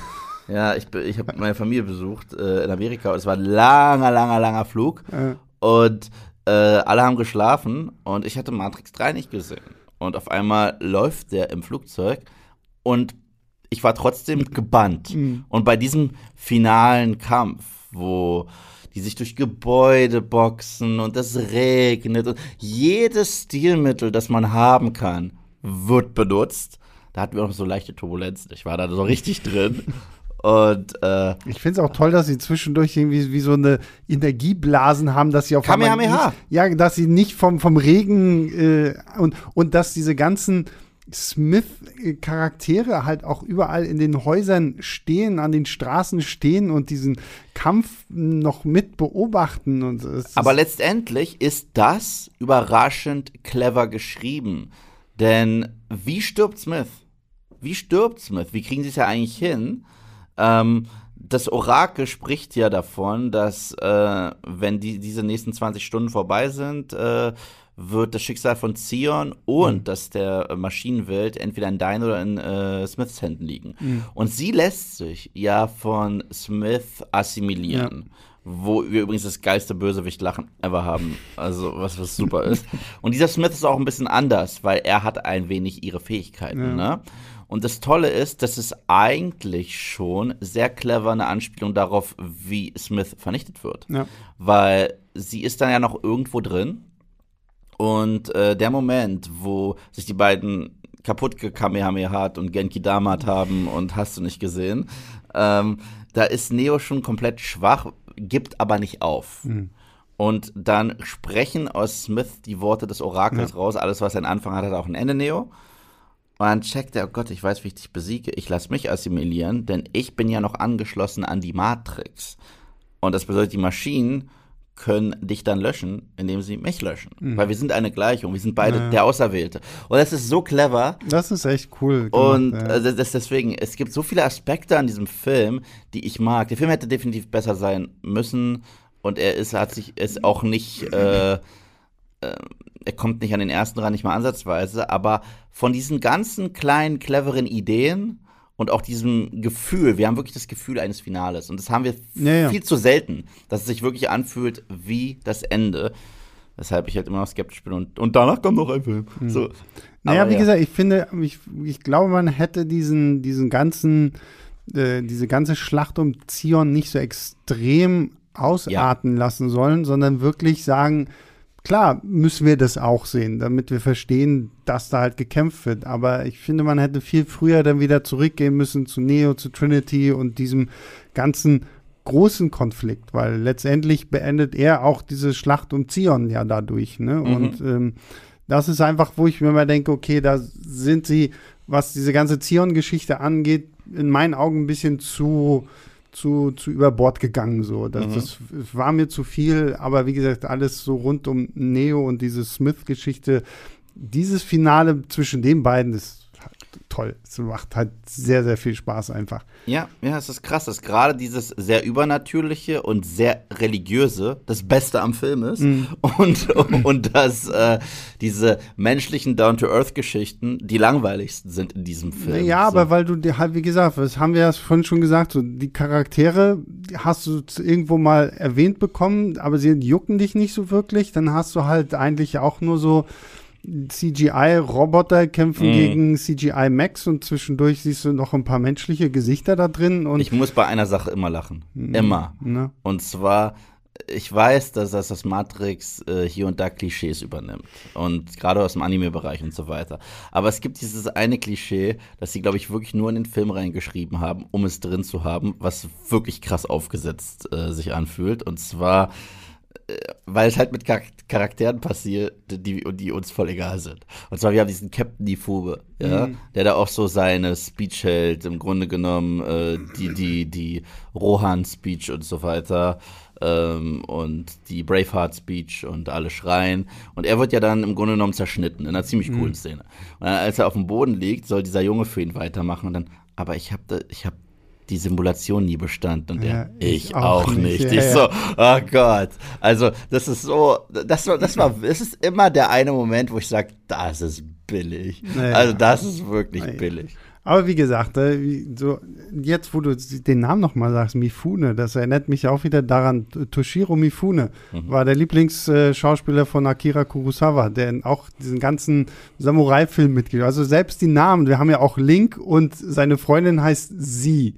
So, wo ich immer gedacht, als ich ihn jetzt nochmal gesehen habe, den Film, dann soll das Link und Zelda sein. Einfach nur, sie konnten sich halt den Namen Zelda nicht leisten und bei Link kommt jetzt nicht unbedingt jeder sofort darauf, dass das halt Link der kleine Protagonist aus Zelda sein soll. Äh, ja. Und dann das tatsächliche Ende. Wie endet die dann die Nummer? Also die Matrix ist nicht kaputt, sie wird wirklich gerebootet. gerebootet ja, ja. Äh, dieses kleine Mädchen, dieses Programm, hat ja Neo wie so ein schönen äh, Sonnenuntergang oder Aufgang, Aufgang gemacht in so einem ja. Park. Mhm. Und die glauben auch, dass er zurückkehren wird eines Tages, weil klar, er ist der Messias, er ist, er ist, er ist, Roboter, er ist Computer-Jesus. Naja, und vor und, allen Dingen, ich meine, dass er zurückkommt, ist ja letztendlich auch wieder gesagt durch, durch das, was der Architekt im zweiten Teil erzählt hat, ne? Weil, weil er geht ja immer davon aus, jede, jede einzelne Version der Matrix hatte ja immer eine Version von diesem Auserwählten. Ja, aber jetzt müsste es ja eigentlich nicht der, äh, der Fall sein, weil normalerweise geht ja Zion kaputt und de, den gibt es, ja. damit er ein paar befreien muss und es dann neu äh, ja. eine neue Population starten muss. Wie gesagt, es ist ganz spannend, weil äh, das Orakel sagt ja dann auch so sehr schnell, ja, sein Monolog war ein bisschen Bullshit, was weiß er schon. So. Und dass die beiden halt auch, es geht in, im dritten Teil, was ich sehr cool finde, es geht um, der ganze Film zeigt uns elementare Duelle. Mhm. Weißt du, wir haben in, in Sion haben wir Morpheus und Niobe versus äh, hier Harry Lennox, also dieses pragmatische versus Glaube. Dann haben wir die Maschinen versus die Menschenwelt. Dann mhm. haben wir Neo versus Smith, so äh, erneut äh, der Auserwählte versus äh, Inevitability. Äh, und dann haben wir gleichzeitig auch noch das Orakel und diesen ähm, Architekten. Die haben auch nur eine Sequenz zusammen. Es ist alles wie so eine Gleichung, die sich immer ausbalancieren muss. Und das finde ich ist im dritten teilweise sogar nonverbal gemacht. Im, Im, zweiten hätten sie dafür noch 80 Monologe äh, für verwendet. Und das, das macht mir alles Spaß. Deswegen, ich, ich kann es selber nicht glauben. Der dritte war immer dieser Film, wo ich sage, äh, was für ein Kackende. Aber jetzt nach all diesen Jahren kann ich dem mehr abgewinnen als äh, Teil 2. Ich finde es nur lustig, wie wir jetzt so drüber reden, möchte man meinen, zwischen diesen Filmen liegt halt auch noch mal irgendwie ein Prozess, ne? Aber das ist ja halt alles zusammen passiert. Also Aber genau deswegen, genau deswegen muss ich zwei mehr Punkte abziehen, mhm. weil dann war den Wachowskis absolut bewusst, weil die haben die ja back-to-back -back gedreht, ja. dass zwei Füller ist. Mhm. Und das alles so, ja, Neo, du bist halt nur, äh, das ist alles nur ein weiterer Teil der Kontrolle. Das ist der ganze Film. Naja. Und, und drei sagt, nö. Ja, ja, da glaube ich, sind wir so bei diesem Problem, was wir auch schon gesagt haben, dass drei theoretisch hätte kürzer sein können. Das heißt, eigentlich hättest du sagen können, okay, man hätte zwei und drei gut als einen Film machen können. Mhm. Aber wahrscheinlich, weil es halt einfach cooler klingt zu sagen, oh, wir machen die Matrix-Trilogie. Voll, voll. Ist es dann natürlich so, wie, was man jetzt hier so häufig hat, so das, das große Finale wird dann immer noch mal in zwei gesplittet. Genau. Und ich habe bis jetzt noch keine Reihe so gefunden, wo ich wirklich sage, okay, hier hat es jetzt krass Sinn gemacht, dass man dieses Finale wirklich in zwei splittet. Wo es mir gut gefallen hat, und es überrascht mich selbst, war Harry Potter. Hm, ja. Überraschend war, ich fand der, weil es waren immer auch zwei unterschiedliche Filme. Der erste war so ein ruhiges Charakterdrama und noch Selbstfindung mhm. und der hm. zweite war ein Kriegsepos. Und mhm. ich finde, das hat gut zusammengepasst und ich glaube, hätte ich nicht diesen emotionalen Punch von Part 1 gehabt, wäre mir diese große Schlacht in Teil 2 egal gewesen. Und mhm. da, die, darf sie, die darf mir halt nicht egal sein, ja. weißt du? So. Ja, gut, das ist, aber zum Beispiel, wenn ich überlege, ich glaube, diese Tribute von Panem. Das war furchtbar. Das war, das war, da haben sie genau den gleichen Weg versucht zu wählen, mhm. zu sagen, okay, im ersten machen wir es emotional und im zweiten Teil ist es dann Action-Bumm. Der erste ist halt nur ein Trailer für Teil 2. Genau. Und, ja. und, und der erste, es passiert viel zu wenig, als dass du ihn, äh, als dass es einen eigenen Film rechtfertigt. Zum, zum Beispiel Harry Potter-Vergleich. Viele sagen, da passiert auch so wenig. Ich so, ja, aber da passiert so viel auf Charakterebene. Hm. Und in Hunger Games nicht. Naja. In Hunger Games äh, Part 1, das ist ein Film, den könntest du 35 Minuten nehmen und die ranhängen an äh, Mockingjay Part 2 und genau, dann ja. wäre die Nummer runter gewesen. Das sage ich mir auch immer wieder, ja. Ähm, ja, was würdest du denn Matrix 3 geben? Ich glaube, ich rudere ein bisschen zurück nach allem, was ich gerade gesagt habe. Ich gebe jetzt Teil 2 nur noch 3 ja. von 5 und äh, äh, also Teil 2 kriegt 3 von 5 und Teil 3 kriegt 3,5. Ah, okay, gut. Ja, ich, ich, ich bleibe bei meinen 3,5 für Teil 2 trotzdem und gebe dem jetzt hier 3. Okay. Und, Aber es ist ja beides positiv. Ja, absolut. Also, Krass, also wie gesagt, ne? ich war auch erstaunt zu so. Also es lohnt sich doch manchmal noch mal Filme, die man schon lange nicht mehr gesehen hat, nochmal zu gucken. Yves und ich, wir hatten ja die große Erkenntnis, als wir Aquaman irgendwie nochmal geschaut haben. Also du hast ihn ja zuerst geguckt und dann gemeint, ey Sebastian, wenn du den unter diesen und diesen Gesichtspunkten betrachtest, ist das ein richtig unterhaltsamer, guter Film. Ja, wenn man ihn äh, äh sieht als ähm, Fast and Furious meets Herr der Ringe. Ja. ja. Ähm, und äh, bevor wir jetzt gleich über an, äh, den, den, den Matrix 4 reden, äh, du hast es vorhin ganz kurz schon mal erwähnt, es gibt da ja noch so etwas, das nennt sich Animatrix. Mhm. Das ähm, für alle da draußen, das ist wie Netflixes äh, Love, Death and Robots und oder wie jetzt vor kurzem, was Disney rausgebracht hat, Star Wars Visions. Ja. Also wir haben, ich glaube, es sind neun oder zehn. Ich meine, es sind neun. Also wir haben auf jeden Fall verschiedene äh, kleine Kurzfilme, mhm. die alle auch in der Welt der Matrix und in, in dem ganzen drumherum angesiedelt sind. Es sind auch äh, Anime-Regisseure, also es sind auch Anime-Trickfilme auch ähnlich wie jetzt bei Star Wars Visions auf ganz, ganz unterschiedliche Art und Weise animiert. Also es gibt diese eine ja wirklich komple fast komplett computeranimierte Geschichte, die so ein bisschen an diesen Final Fantasy Film erinnert. Dann und, und, das ist auch der größte Bezug zu dem Film. Das ist dieser The Last Flight of the Osiris und deswegen mhm. wurde der auch im Kino gezeigt. Nee, So. nee, ich, ich rede aber tatsächlich von, es gibt diese eine, ähm, diese eine Trainingssequenz. Das ist es, das ist das. Ach, das ist The das. Last Flight of the Osiris ist ein Pärchen, das erst ja, genau, ja, zusammen ja. Äh, äh, kämpft und sich ein bisschen dabei auszieht und flirtet. Und dann sind das aber die ersten, die mitkriegen, dass die Maschinen graben. Ah, okay, Und, und sie bringt diese Message noch raus und wirft die in wie so einen Briefkasten in der Matrix und dann stirbt sie, weil die Sentinels sie kaputt machen. Hm. Und wenn Matrix 2 anfängt, dann hat Niobe diese Diskette in der Hand und sagt, Ah, das sind ja, die letzten Aufnahmen der Osiris und deswegen The Last Flight of the Ah, Osiris. okay. Also ihr seht, sie haben hier auch einen größeren Bezug, das hast du ja vorhin auch schon erwähnt, Yves, so um einige Dinge zu verstehen, sollte man Animatrix vorher gesehen haben. Ich habe den, glaube ich, auch erst dann nach den, nach Teil 2 und 3 gesehen. Ich vor drei. Ähm, und bin aber tatsächlich begeistert gewesen. Also diese ganzen Aspekte, weil hier auch wirklich, es geht mal nur um die, die Maschinen, dann geht es wirklich nur um die Menschen. Es gibt sehr unterschiedliche Sachen. Es gibt ja dann auch diesen einen Sportler, diesen Läufer, Das ist mein, sich, das ist mein Lieblings. der, äh, der sich da ja auch irgendwie Zeug spritzt, um immer noch schneller und schneller in dieser Matrix zu werden. Und ich muss sagen, da zeigt sich auch wieder, ich glaube, wenn man die Matrix heute gemacht hätte, hätte man das wahrscheinlich alles noch viel größer ausgeschlachtet, weil Animatrix zeigt einfach, was du alles noch hättest machen können, weil theoretisch so ein Prequel, wie, Gibt wie, es ja. wie ging äh, das alles los? Gibt es ja eine The, Animatrix. the das sieht Second. Genau. Renaissance, Part 1 and 2. Ähm, das ist aber super. theoretisch hätte man das ja auch groß als Film Ja, irgendwo ja. auffahren können. Aber ich bin ganz happy, dass man halt wirklich nur diese Animatrix-Kurzgeschichten hat, die fantastisch funktionieren. Also, Ja, und, äh, und sie beleuchten halt auch ein paar Aspekte von der Matrix, die eigentlich extrem simpel sind, aber mega spannend sind. Ich weiß, es gibt eine Folge, ich weiß nicht mehr, wie sie heißt, Hm. Aber da ist in irgendeinem Gebäude funktioniert die äh, Gravitation nicht richtig. Hm. Das heißt, da kannst du wie schweben, wenn du da in so eine, äh, da rumhüpfst. Und das machen halt kleine Kinder und die möchten Ja, dann, dann, dann da spielen. Und dann kommt, kommen da die Agenten rein und regeln das alles und danach können die da halt nicht mehr spielen. Und äh, das, ist, das ist mega spannend. Ich, äh, die, den Athleten hast du schon sehr geil äh, erwähnt, der ja sich so überanstrengt beim Laufen, dass er kurz wach wird Äh, und erkennt, wow, mein Leben ist eine Lüge.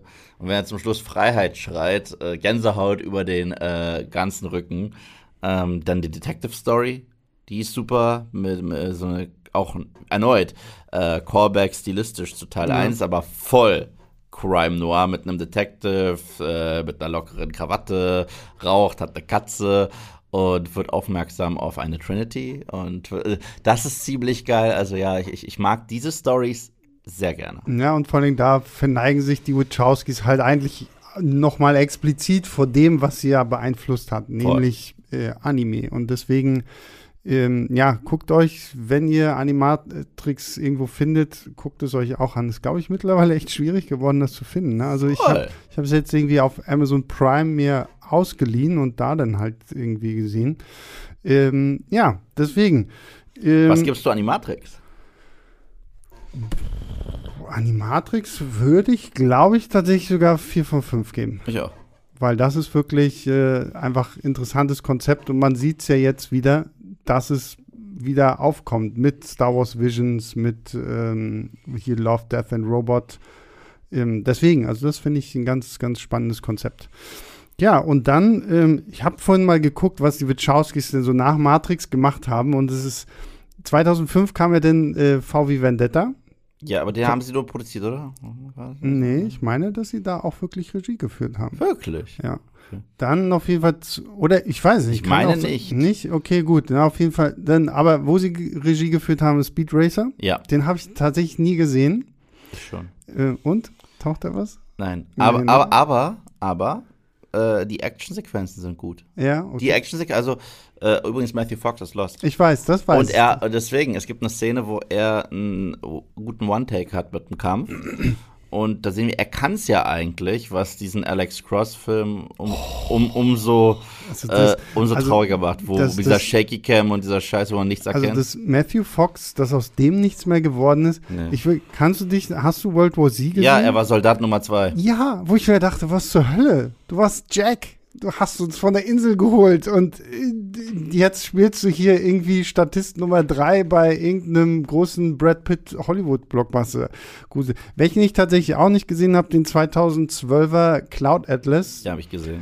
Den, an den traue ich mich nach wie vor nicht ran, weil ich das Buch halt so liebe. Und ich, ich finde, das Buch ist wirklich von, von David Mitchell, kann ich wirklich nur jedem empfehlen der aber ja zumindest sehr viel mittlerweile als äh, Schreiberling auch für die Wachowskis arbeitet, der sogar an Matrix 4 mitgeschrieben hat, weswegen ich da mir denke, okay, vielleicht äh, wird es was. Was sagst du zu Cloud Atlas? Taugt auch. Mhm. Er, also, er, schüttelt den Kopf. Also, ich, ich habe Respekt vor dem Film, weil der war visuell beeindruckend und wollte auch eine wirklich spannende Geschichte erzählen von Parallelen über Generationen mhm. und die Idee von Wiedergeburt.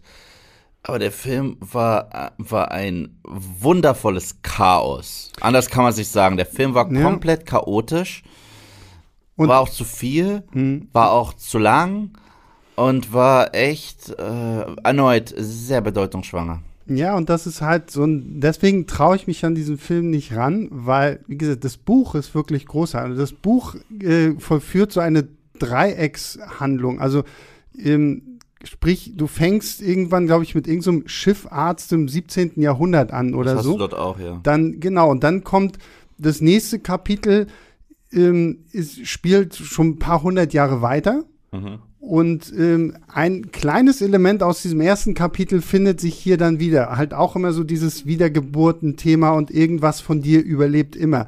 Und das zieht sich halt durch bis zu an der Spitze irgendwann im Jahr irgendwann nach irgendeiner großen Apokalypse. Ich weiß, im Film, glaube ich, ist es denn die ganze Tom Hanks äh, Storyline. Tom Hanks ist in allen Stories. Das ist ja die Sache. Ach so, also, aber also zumindest fast in allen, fast in allen Ach so, okay, aber zumindest seine postapokalyptische und und das Spannende am Buch ist dann, dann geht das Buch halt rückwärts wieder zurück und das letzte Kapitel spielt dann halt wieder bei diesem Schiffarzt von 1700, hast du nicht gesehen. Ja, das Problem ist, dieser Film, ich glaube, der hat vier oder fünf Storylines und die springen halt komplett wild durcheinander. Ja, ja, und, und das, das hast du halt im Buch nicht so krass. Als ich das dann auch gehört habe, dass das halt so extrem verschwurbelt ist. Und es ist auch nicht gut äh, getimed und gepaced. Also es bedeutet, mhm. manchmal haben wir zwei Minuten davon, 15 Minuten davon, dann irgendwie fünf Minuten wieder von der anderen, dann gefühlt 60 Sekunden von, von äh, und es, ja. also es macht einen okay. schon so ein bisschen wahnsinnig. Mhm. Ich finde, ich finde erneut, es ist ein sehr ambitioniertes Projekt und verdient auch irgendwo Respekt dafür und ist schauspielerisch auch toll und wie fast alles von den Wachowskis ist es auch visuell mhm. schwer beeindruckend. Aber nochmal gebe ich mir den nicht. Ja. So. Irgendwann muss ich ihn mir mal geben, einfach nur so. Ja, und dann haben wir 2015 ein visuell beeindruckendes Wachowski-Werk, aber sonst mit nichts weiter beeindruckend. Jupiter Ascending mit Channing Tatum und Mila Kunis und Eddie Redmayne in seiner flüsternden, schreienden Performance ich habe mich sehr gefreut auf diesen Film damals, weil die, die Trailer sahen alle toll aus. Aber wenn man dann diesen fertigen Film gesehen hat, das war, war wirklich, es sah auch wieder toll aus. Ja. Diese ganzen Science-Fiction-Welten und so, aber buff, also ich könnte nicht mal mehr wirklich, Mila Kunis ist irgendeine Prinzessin und muss von, von Channing Tatum beschützt werden. Und ganz viel Toiletten so. putzen. Ja, also. Gut, äh, ja, also die Wachowskis sind doch auch so ein bisschen Hit und Miss auf jeden Fall, aber große Visionäre, was halt das, das Bildliche angeht. Das stimmt. Und ähm, aber ich glaube, Lily Wachowski hat sich, achso, Sense8 haben wir noch vergessen. Das habe ich, diese, das hab ich auch nicht gesehen, diese Netflix-Serie. Hör ich gemixtes. Und äh, aber Lily Wachowski hat sich ja dann eher irgendwann so ein bisschen von all dem zurückgezogen. Deswegen kommt jetzt ja Matrix 4, Matrix Resurrections, nur noch unter der Regie von ihrer Schwester Lana Wachowski. Mhm. Dazu haben wir jetzt den ersten Trailer gesehen. Ja. Ähm, wie stehen wir zu Matrix 4? Skeptisch ist das mhm. Wort. Also ich bin weder, ich habe weder eine Anti-Haltung, noch bin ich mega gehypt. Ich muss aber sagen, dafür, dass mich ein Trailer nicht wirklich gehypt hat.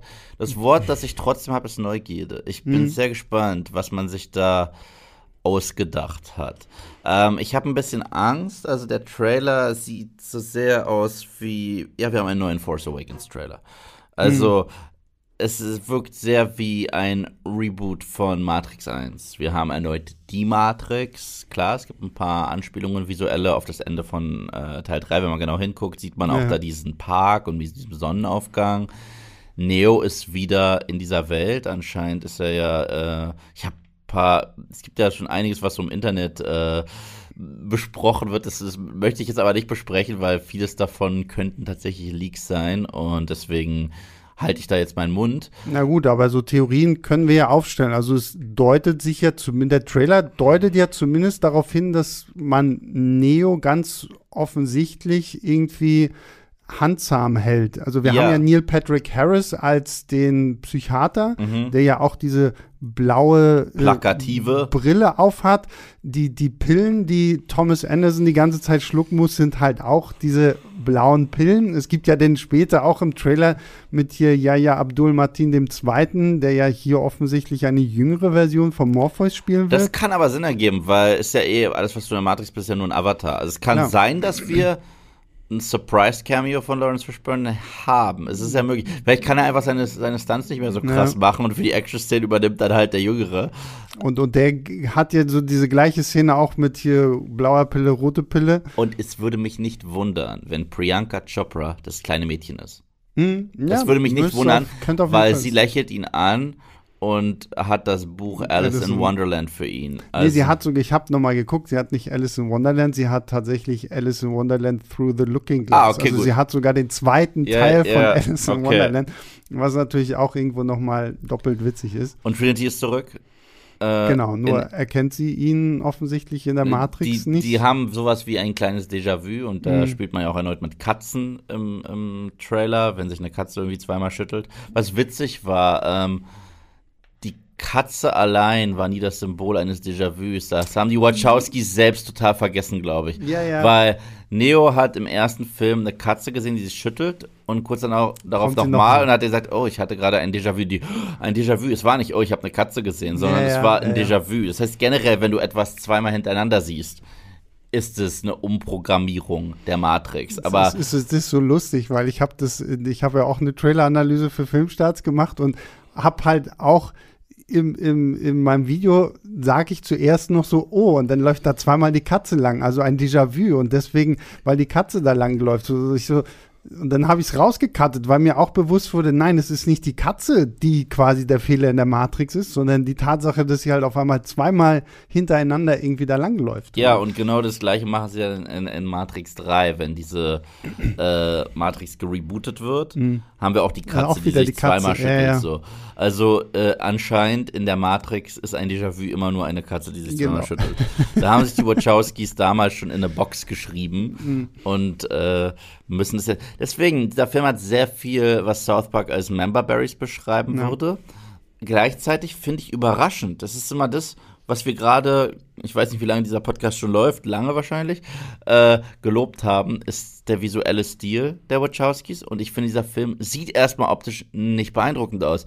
Er sieht überraschend geleckt, poliert hm. und künstlich aus. Ich so, oh, no shit, künstlich, Matrix. Nein, aber der, der andere Matrix-Stil war so ein bisschen mehr gritty und die Action hat sich so ein bisschen, ich weiß auch nicht, handgemachter mhm. angefühlt. Das sieht jetzt sehr aus nach, ich, ja, nach es sieht, es sieht marvelisiert mhm. aus. Na, ich hoffe einfach mal, dass es vielleicht auch so ein bisschen so dieses Stilelement ist, weil wir ja einen Thomas Anderson hier sehen, der ja offensichtlich durch diese vielen blauen Pillen so ein bisschen abgestumpft ist. Da gibt es ja dann auch diese sehr plakativen Bilder mit ihm in diesem Fahrstuhl, wo alle Leute um ihn herum auf ihre bläulich schimmernden äh, Telefonbildschirme schauen. Ah, etwas, was man in der wahren Welt übrigens nie sieht. Nein, natürlich nicht. Und ähm, die Action muss ich aber doch sagen, ich glaube, wir haben Gemma Chan dann auch irgendwie als eine neue ähm, Darstellerin da. So, so die Action fand ich sah durchaus sehr unterhaltsam aus.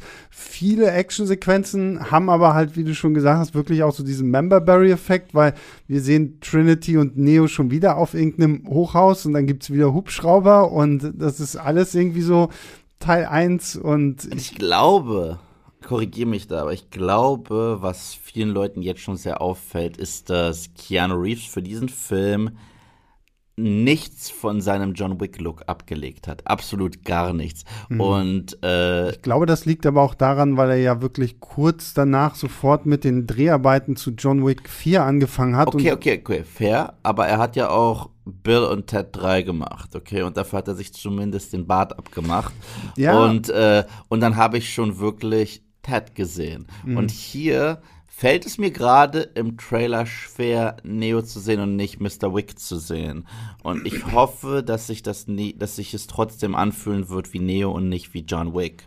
Oder es kommt so weit, dass die Wachowskis so meta werden. Nein, dass sie, weil es gibt ja, es gibt ja diese Theorie zu den John Wick Filmen, die besagen, das ist basiert eigentlich wirklich nur da auf der Tatsache, dass Keanu Reeves da mitspielt, die besagen, dass äh, die John Wick Filme auch in der Matrix spielen, weil ähm, diese die krassen Shootouts und so, es kommt gefühlt nie Polizei vorbei. Es, es juckt die ganzen New Yorker dann nicht, wenn gerade irgendwie Leute auf Motorrädern hinter einem Pferd herjagen oder sonst irgendwas.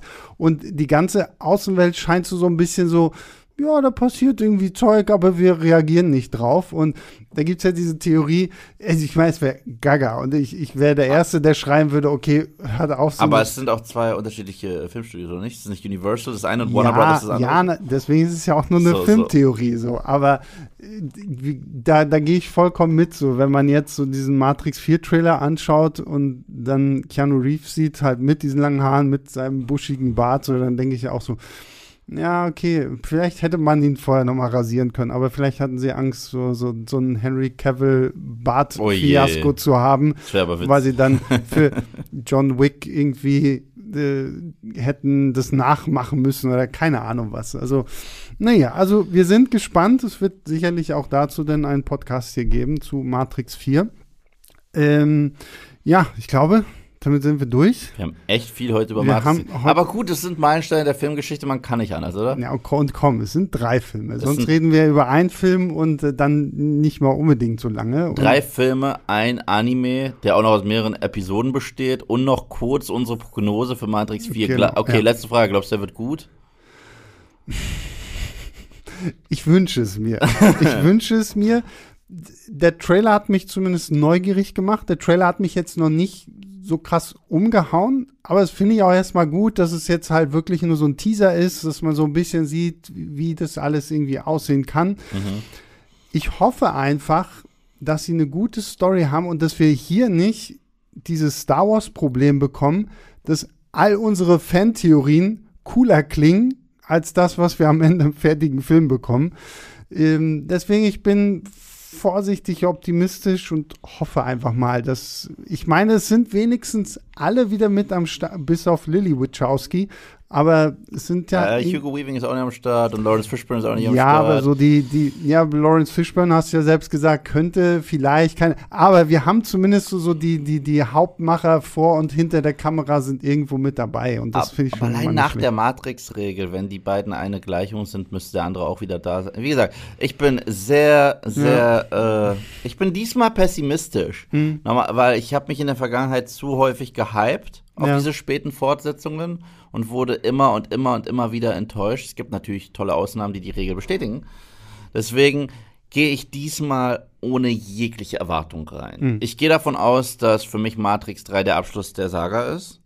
Und das ist ein Abschluss, den ich jetzt nach dem erneuten Gucken sogar sehr zu schätzen weiß. Mhm. Und wenn Matrix 4 dann was Gutes ist, sage ich, wow, das ist Scream 4. Mhm. Äh, das, das geht ja doch. So, und wenn äh, es Mist ist, sage ich, okay, dann, dann, halt dann, so. dann, dann lasse ich mich nicht davon beleidigen. Es ist wie mit der Idee, dass man nach Indiana Jones 3 noch einen vierten Film machen würde. Ne? Weißt du, was ich glaube? Was ich glaube, ich glaube, wir werden auf diesen vierten Teil zurückgucken und sagen, so das schlecht, war, gut. Ja, so ja, schlecht war der gar nicht, wenn Teil 5 kommt. Haben wir auch bei Die Hard gemacht, also. Mm, ja, ja.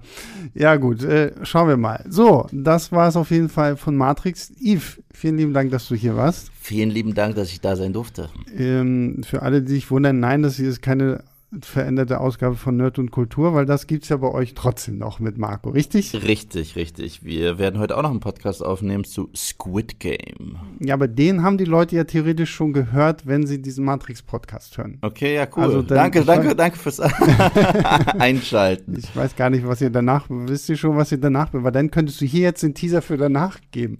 Oh Gott, äh, ah ich sag's ganz ehrlich, Marco ist der Organisierte von ah, uns ja, beiden und ich bin derjenige, der dann ganz, ganz, ganz, ganz, ganz viel labert. Äh, ja, auf jeden Fall vielen lieben Dank, dass du da warst. Wir schicken auch nochmal Grüße raus an äh, Daniel, der sich diesen Podcast hoffentlich anhört und sich nicht zu sehr für unsere äh, Auswüchse zu Matrix hier schämt, weil ich hätte ihn gern dabei gehabt, weil er scheint ja noch der wesentlich, wesentlich größere ähm, Matrix-Fan von uns beiden hier zu sein. Wie gesagt, ähm, wenn ihr seinen äh, Insta-Kanal findet, dann guckt euch dieses Bild an. Das ist Für Matrix 4 wirst du da sein. Genau, da Vielleicht wird es ein Sequel von diesem Podcast sein und dann bist du der Architekt. Genau, ja. Weil das Sequel muss ja immer noch einen draufsetzen und dieses eine draufgesetzt bist dann du, Daniel. Also in diesem Sinne nochmal äh, gute Besserung.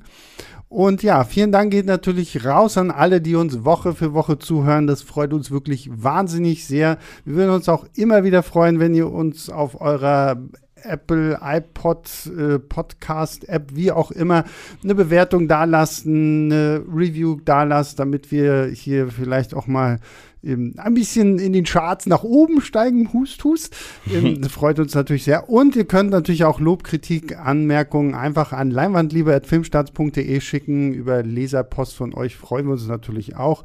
Und ja, damit verabschiede ich mich ich überlege gerade, worüber wir nächste Woche sprechen, aber da wir jetzt hier, äh, ich glaube, wir reden nächstes Mal über Venom 2. Meine ich. Venom, Venom, Venom 2 oder Halloween Kills, aber ich glaube, wir reden zuerst über Venom 2. Ähm, lasst euch überraschen. also, ich habe auf jeden Fall die nächsten beiden Podcasts in irgendeiner Weise ein bisschen angeteasert. Ähm, geht ins Kino, guckt ganz viele Filme. Wir hören uns das nächste Mal wieder. Bis dahin, macht's gut. Ciao, ciao.